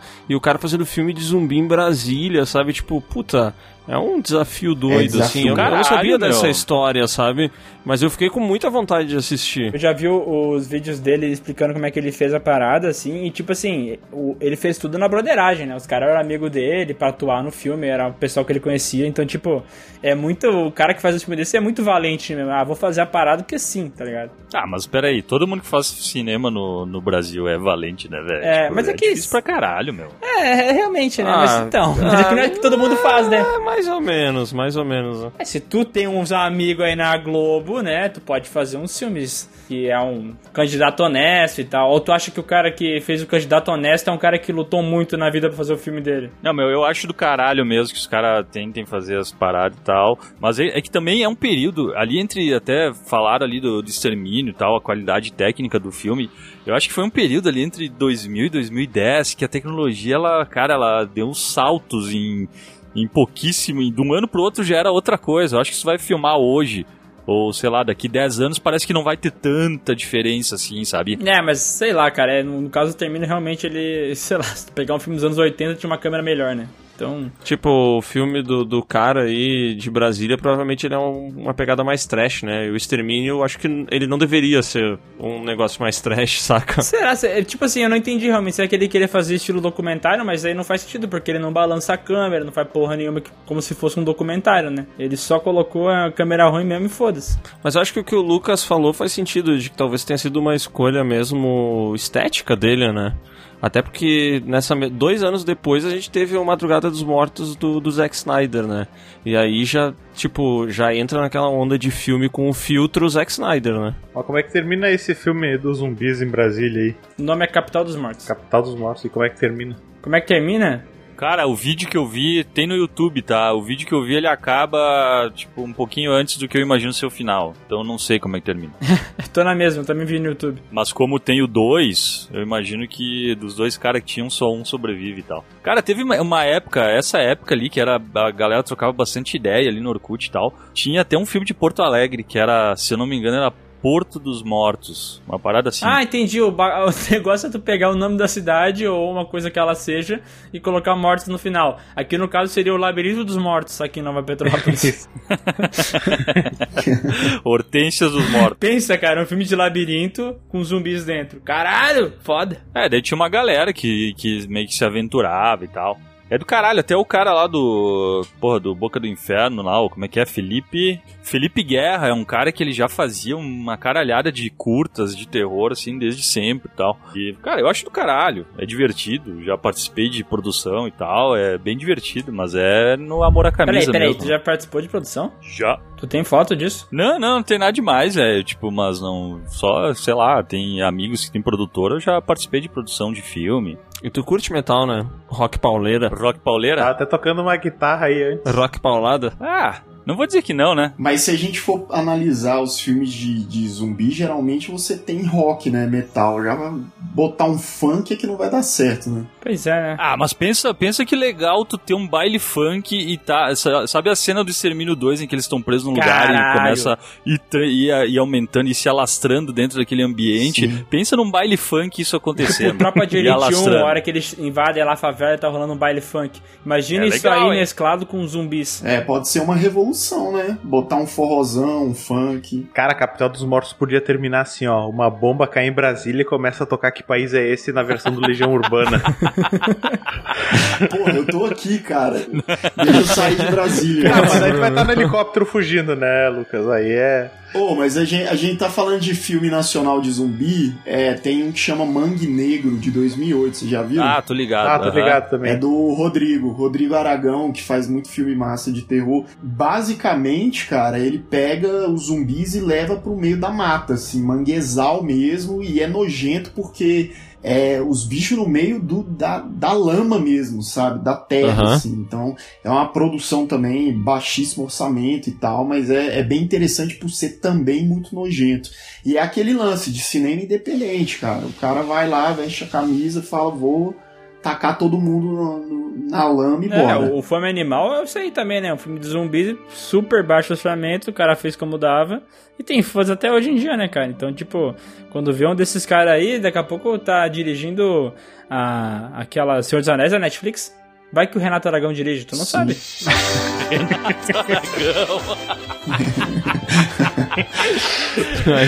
da poltrona!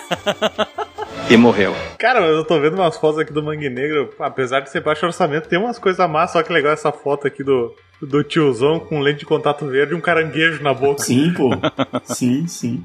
Mas os, os efeitos visuais aqui dos, dos filmes brasileiros de terror, cara, tem várias coisas bem legais, velho. Mesmo com baixo orçamento, os caras fazem umas paradas bem foda. Tem um cara, tu, tá- tu tá ligado quem é, Lucas? O cara que, que manja muito das maquiagens? É o Rodrigo Aragão, é o diretor É ele do mesmo? Sangue Negro. Porque ele é, ele é maquiador, né, cara? Então, tipo, o cara além de dirigir, roteirizar ali, o bicho cuida da, da maquiagem, da produção mesmo. E é muito bom, o trabalho dele é muito bom de maquiagem, cara. Não, ele é muito bom. Eu lembro que eu assisti um filme chamado Mata Negra, que daí não é outra pegada e tal. Sim, Mas ele sim. tem. Puta, é muito foda a maquiagem, velho. É, é dele também, é até recente esse filme. Esse cara é foda, velho. Teve um dia que ele subiu no dedão do, do Cristo Redentor também. Meu Deus.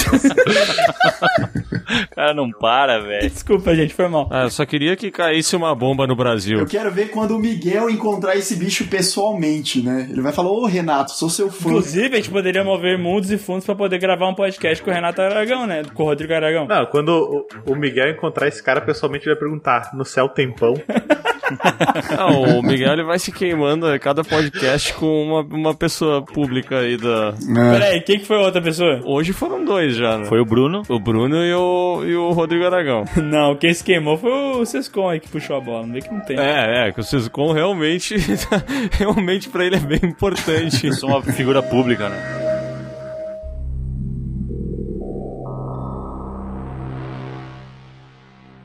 Vocês já assistiram Zumbis na Neve, velho? Já. Não. Dead Snow, aham, do caralho. É a mistura de Evil Dead com zumbis, né, cara, na neve. Divertidíssimo. Eu acho bem foda, cara. E o segundo é muito mais legal que o primeiro. Cara, eu não consegui acabar de ver o segundo, velho. Ah, eu achei bem mais Eu foda. acho muito idiota, bem mas. mais foda, né? Parece que eu tô falando de uma obra-prima, né? Mas é, É, não, hora. mas o primeiro eu me lembro de que eu curti bastante, cara. É idiota, mas é bom, né? Mas como é estranho tu ouvir em uma, uma outra língua, né, cara? Tipo, era, o que que ele é? Sueco? Dinamarquês? É... Acho que é norueguês, se eu não me engano. Ah, um país nórdico. É bizarro, né? O cara não tá acostumado, ele não pega tantas as nuances da, da atuação dos caras. Mas é do caralho. É, que eu falo norueguês aí, pra mim é... Fluente. É, pra mim é no- normal. O Sescon manda muito bem no, no sotaque coreano, né? O Lucas Neto consegue falar um pouco de norueguês pra nós? Norueguês? Cara, eu vou ficar te devendo. Droga!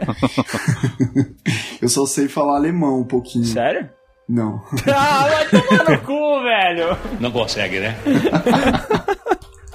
Cara, teve outro filme de zumbi bem recente, que é aquele Cargo da Netflix, lembra? Sim. Lembra? Sim. Que é baseado em um curta-metragem, né? O curta-metragem tem tipo 6, 7 minutos e o cara conseguiu financiar, a Netflix lançou. Tem o Bilbo Bolseiro lá do. Com uma criança na bolsa, né? O que você acharam desse filme aí, pra ser sincero? Eu não gostei. É, não, o filme, o, o, o, o curta, ele é muito bom, porque é uma história pra ser contada em um curta mesmo, assim. E eles. Né, aí você transformar uma história de 7 minutos pra um, uma hora e meia, realmente não ficou muito bom. Bah, eu fui com uma expectativa muito alta pra esse aí, porque eu lembro que a Netflix tava mandando os trailers logo que eu acessava o aplicativo, sabe?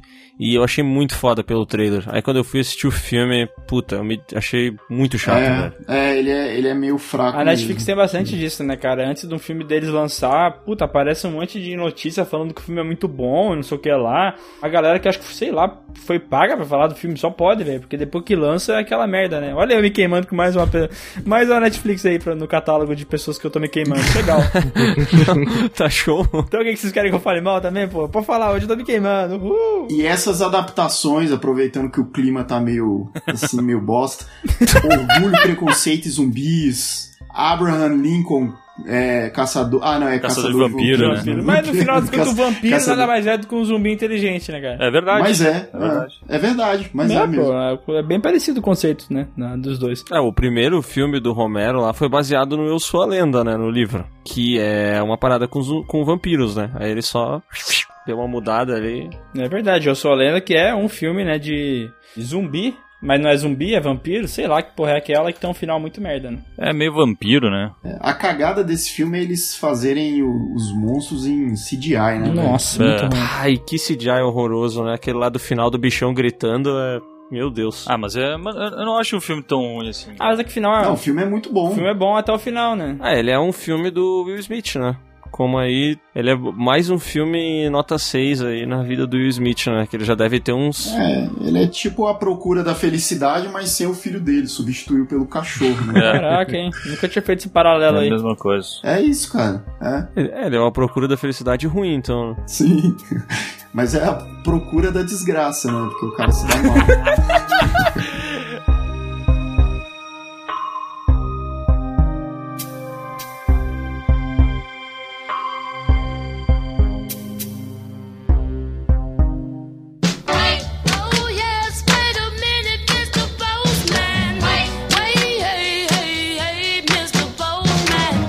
E vamos agora para nossa leitura de e-mails, começando aqui com o e-mail do clássico, ele mesmo, Rony Hunter Vingador, que diz o seguinte: canal Piuí. como é é, um nome maravilhoso, né? Rony Hunter, o Vingador. O assunto do e-mail é canal Piuí mais refúgio cult mais trecheira violenta igual perfeição. Ele fez uma equação matemática aqui. É, faz sentido esse, esse cálculo aí. Báscara, tá olhando isso aí e tá falando, caralho, é por isso que eu estudei campo. Exatamente.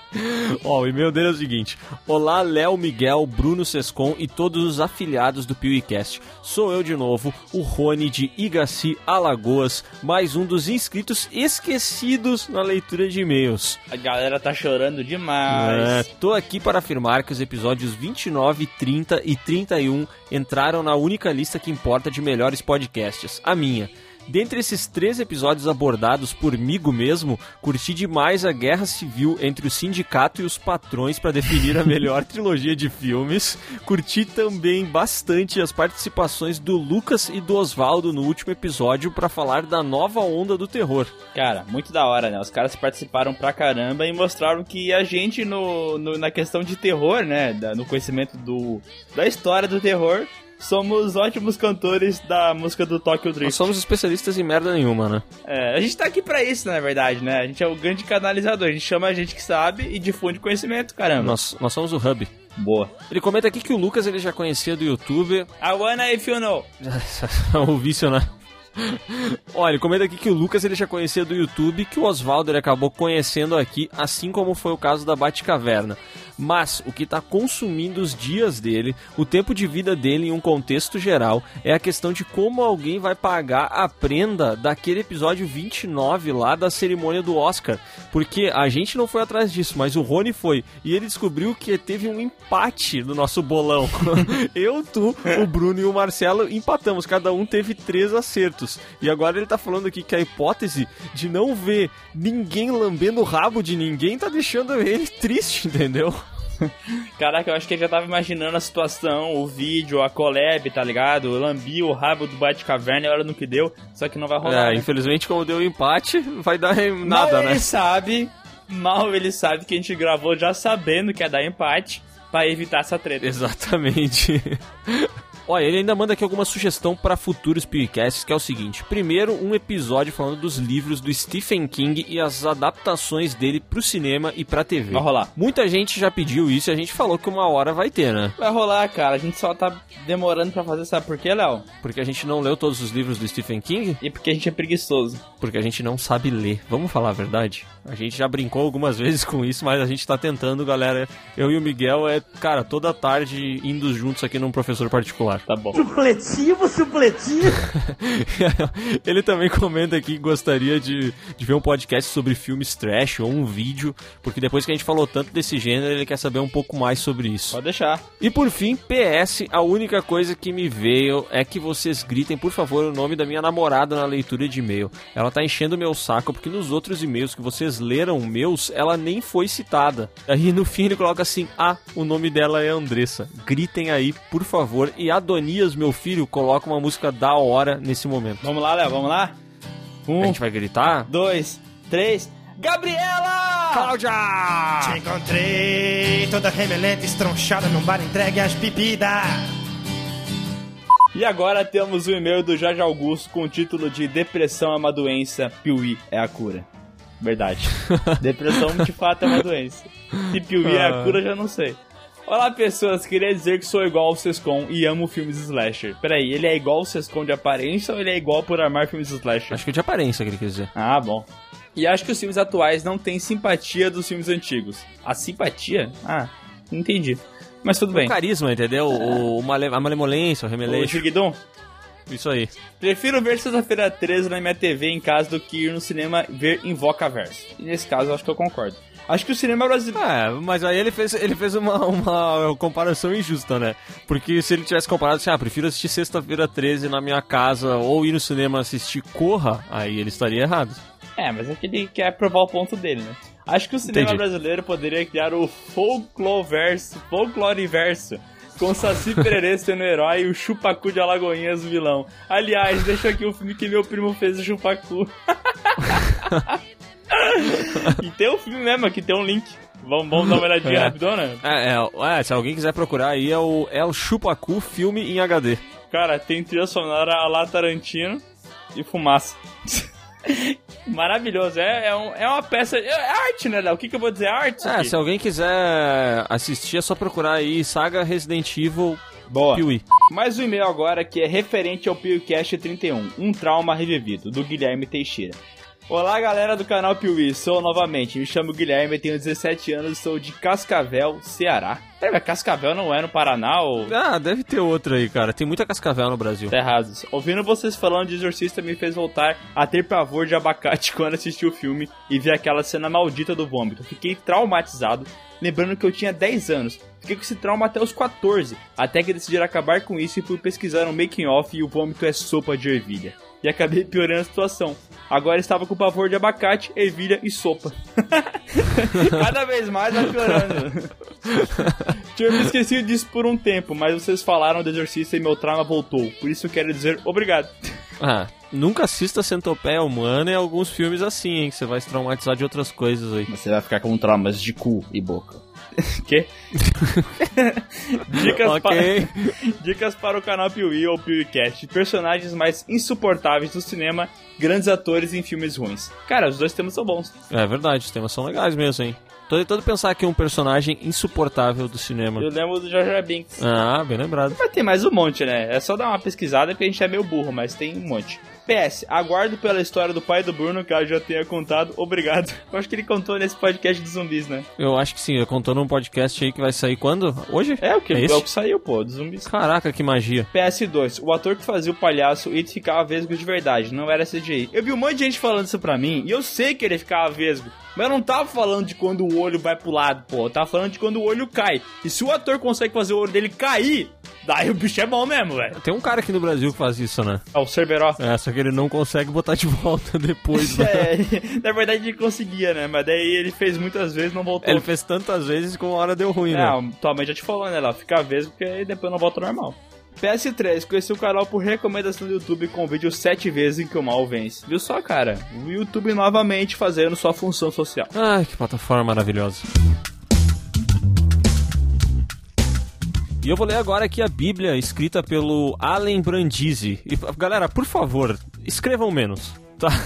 É, assim, esse aqui nós vamos ler, mas assim, os próximos e-mails que saírem desse tamanho, a gente vai esperar sair a versão em filme, né? Porque É, a gente tá com. A gente não sabe ler e aí vocês mandam um e-mail grande. A gente tem que ficar treinando isso aqui um dia inteiro e. Bah, é muito grande, sério mesmo. Mas vamos dar uma chance aqui pro Allen, porque o assunto dele é Léo não namora Miguel? E o e-mail é o seguinte. Fala, Piwipers. Como o último podcast foi a batalha entre os melhores, com escolhas meio que direcionadas pelo defenestrador Sescon e o Miguel, tem uma brecha para alguns assuntos. não entendi nada. Não entendi absolutamente nada da frase dele, falando sério. Eu também não. ó. Eu- entendi que ele quis dizer que eu e o Sescon é, meio que tava, tipo assim, orquestrando o jogo pra dar o que a gente queria, entendeu? Sim, o que é a verdade, né? É, mas eu não sei se foi isso. Ele descobriu, então, parabéns pra ele. Pera aí, agora eu me entreguei, droga. Ah, mas enfim, vamos continuar aqui. Ele manda aqui os parabéns pra participação do Adonias no PewCast do início do ano, que ele não lembra qual foi, foi o de sessão da tarde, né? Dos episódios nostálgicos Exatamente. aqui e tal. E ele comenta que ele vai ouvindo o PewCast pelo tra pro trabalho e tal, são 10 km de bike enquanto ele ouve o PewCast. E ele achou as colocações da Adonia brilhantes e disse que ele merece estar no podcast permanentemente, assim como o Bruno e o Maurício Sescon. Eu dei uma lida aqui e o e-mail é além Daniel. Deixa eu terminar de ver aqui. Brother do Adonias. parece que. Opa, parece que ele é primo da Adonias? Opa! Ah, em resumo, ele quer que a gente saia e deixe o podcast com eles três, né? Porque É, pelo jeito, né? não dá pra todo mundo ser fixo, né? Pode ser. Mas ele botou aqui, ó. Também como adendo, estou dando parabéns ao Cláudio pela excelente edição do podcast. Mas peraí. Ah, peraí, peraí, você tá confundindo, meu amigo, você tá confundindo as bolas. O Cláudio, ele só faz o filtro dos e-mails aqui e cuida das burocracias, entendeu? Ou seja, ele faz a pior parte. Exatamente. Quem edita é o próprio Adonias. Tá, mas vamos lá. Ele falou da brecha, que ele tentou fazer um link lá com o primeiro parágrafo do e-mail dele, que não deu pra entender nada, tá? Mas ó, o primeiro adendo que ele faz é o podcast 5, Brinquedos que Marcaram os Filmes. Fiquei super chateado com o pouco valor que deram à obra Puppet Master e suas continuações. Não é apenas um filme de bonecos estranhos. Foram filmes que na época faziam a diferença e cativavam pelo terror da história e o pavor de cada detalhe daqueles bonecos, inclusive com uma história das almas dos bonecos e de como eles tinham uma relação de proteção ah, e família entre eles, entendeu? Nossa, realmente o cara pegou todas as camadas, né? Eu só vi um É muito- boneco com uma broca na cabeça. Cara, é muito profundo. Sério mesmo. Impressionante como o Puppet Master é. O mestre dos brinquedos é profundo. Eu estou impressionado. Eu acho que eu vou ter que rever toda essa obra para tentar pegar tudo. É muito grande para mentes pequenas. Cara, olha só, eu pesquisei aqui no MDB, sabe quem que dirigiu essa merda? Quem? Zack Snyder. Novamente, uma grande obra para mentes pequenas. É sério isso? Não. Ah, droga. Seria tão legal se fosse sério. Ó, ele manda aqui um segundo ponto que é o seguinte: assisti ao filme do sequestro da escola por conta do podcast e inclusive assisti com minha namorada. E que filme bom pra uma sessão da tarde. Ele tá falando daquele filme A Fortaleza, Ah, que o, o Bruno trouxe em algum podcast aí dessa vida. E por fim, a última questão dele aqui, fiquei muito surpreso ao escutar que a namorada do Léo tem ciúme do Miguel. Não, jurava que vocês eram um novo casal LGBT da nova geração. Fiquei decepcionado e surpreso ao mesmo tempo. Léo, assuma o Miguel. Vamos se assumir, Léo. Cara, eu acho que vai ser o jeito, né? Porque a pressão é muito grande. Pois é, né, cara? A gente poderia realmente ganhar esse título de melhor casal LGBT se a gente realmente fosse o casal LGBT. Eu fico pensando assim, será que não é melhor a gente tornar LGBT pra poder ser esse casal? Pra poder aproveitar esse hype, né? É, pô. Pra fechar, ele agradece aqui pelo trabalho e fala que acabou esquecendo o nosso canal no YouTube, cara. E ele só acabou voltando pra lá hoje quando ele foi abrir esse e-mail aqui. Ele começou a ouvir os podcasts, entendeu? E ele só tá retornando lá pro YouTube agora. Pois é, por isso que a quantidade de views abaixou tanto. O cara não tá mais vendo.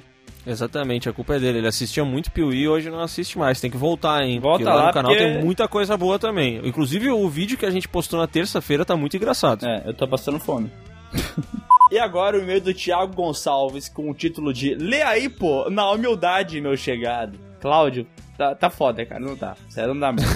tá, cara. Tem um limite. Tá foda mesmo. Bom dia, boa tarde, boa noite, Léo e Miguel. Tudo bem? Lembra de mim? O leigo que não curtia filmes? Pá! Com certeza!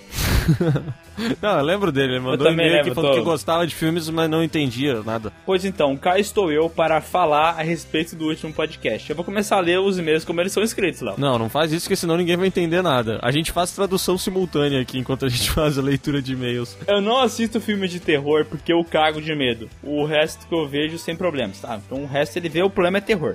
Mas pelo que eu percebi na fala de vocês em diversos momentos sobre os filmes atuais de terror, é que a galera tá mais preocupada em dar susto nas pessoas do que de fato fazer um filme de terror. E criando o gênero de filme sustos. Adorei. Adorei a, a, definição. conclusão. Sustos. Verdade. Que é cheia de jumpscare. Daí ele colocou entre parênteses aqui, aprendendo termos novos com o Piuí, coração. Ele aprendeu Não tão novos, né? jumpscare com a gente.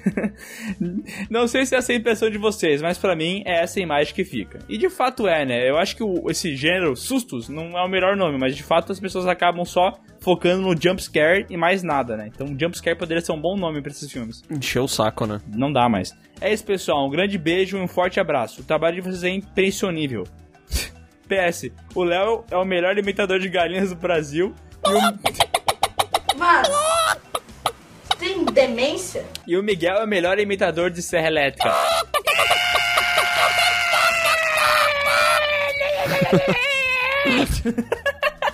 Eu não suporto mais o que estão fazendo comigo. Cara, meu cachorro chegou a vir aqui pra ver o que, que tá acontecendo. Bom, esse meio foi muito ruim, Thiago Gonçalves. Mas vamos melhor na próxima vez, Léo. Lê mais um. Sério, isso aqui tava ruim.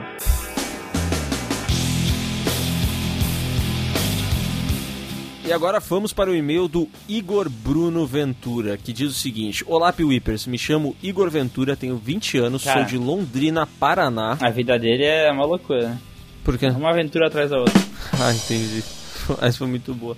Pega a motosserra e me mata. Uau, tá cada vez melhor. e ele coloca o seguinte aqui, ó. Conheci o canal por recomendação do YouTube na saga Evil Dead, que aliás é a minha saga preferida. Daí em diante não deixei de assistir mais nenhum vídeo e migrei pro podcast assim que vocês anunciaram. Aqui no Paraná, digas de passagem, nós não bebemos mate, e sim tererê bem gelado e sem suco. Quem bebe com suco tem que ser exterminado da terra. Mas baixa, você não bebe com suco, bebe com o quê? Então, essa merda, Chico? Cara, é o seguinte, tá? Tererê tá errado. Não vem questionar quem toma tererê com suco, É. tá? Mesma coisa que, cara, esse tempo eu descobri que tem gente que coloca açúcar no Nescau. E depois que eu descobri isso, o meu mundo ruiu. É, mas... Quem é que faz isso? Quem é o psicopata que faz isso? É, e chega um certo momento da vida que Nescau tá errado, entendeu? Então se o cara tá tomando Nescau, já tá errado. Mas daí ele vai lá e bota açúcar? Ah, mas tá todo mundo errado. Não, pera aí, pera aí. Uma coisa é tu roubar o cacetinho porque tá com fome. Agora, se tu roubar o cacetinho e enfiar no cu do dono do, do, do mercado, é muito mais errado, entendeu? Não tenho como questionar isso, cara. Parece bem violento. Ó, vamos continuar aqui o e-mail do Igor Ventura que diz o seguinte, tá? Primeiramente, gostaria de dizer que eu também me cago de medo ao ver a cara da menina do exorcista. E olha que a atriz que faz ela é linda, literalmente, porque o nome dela é linda, entendeu a piada dele?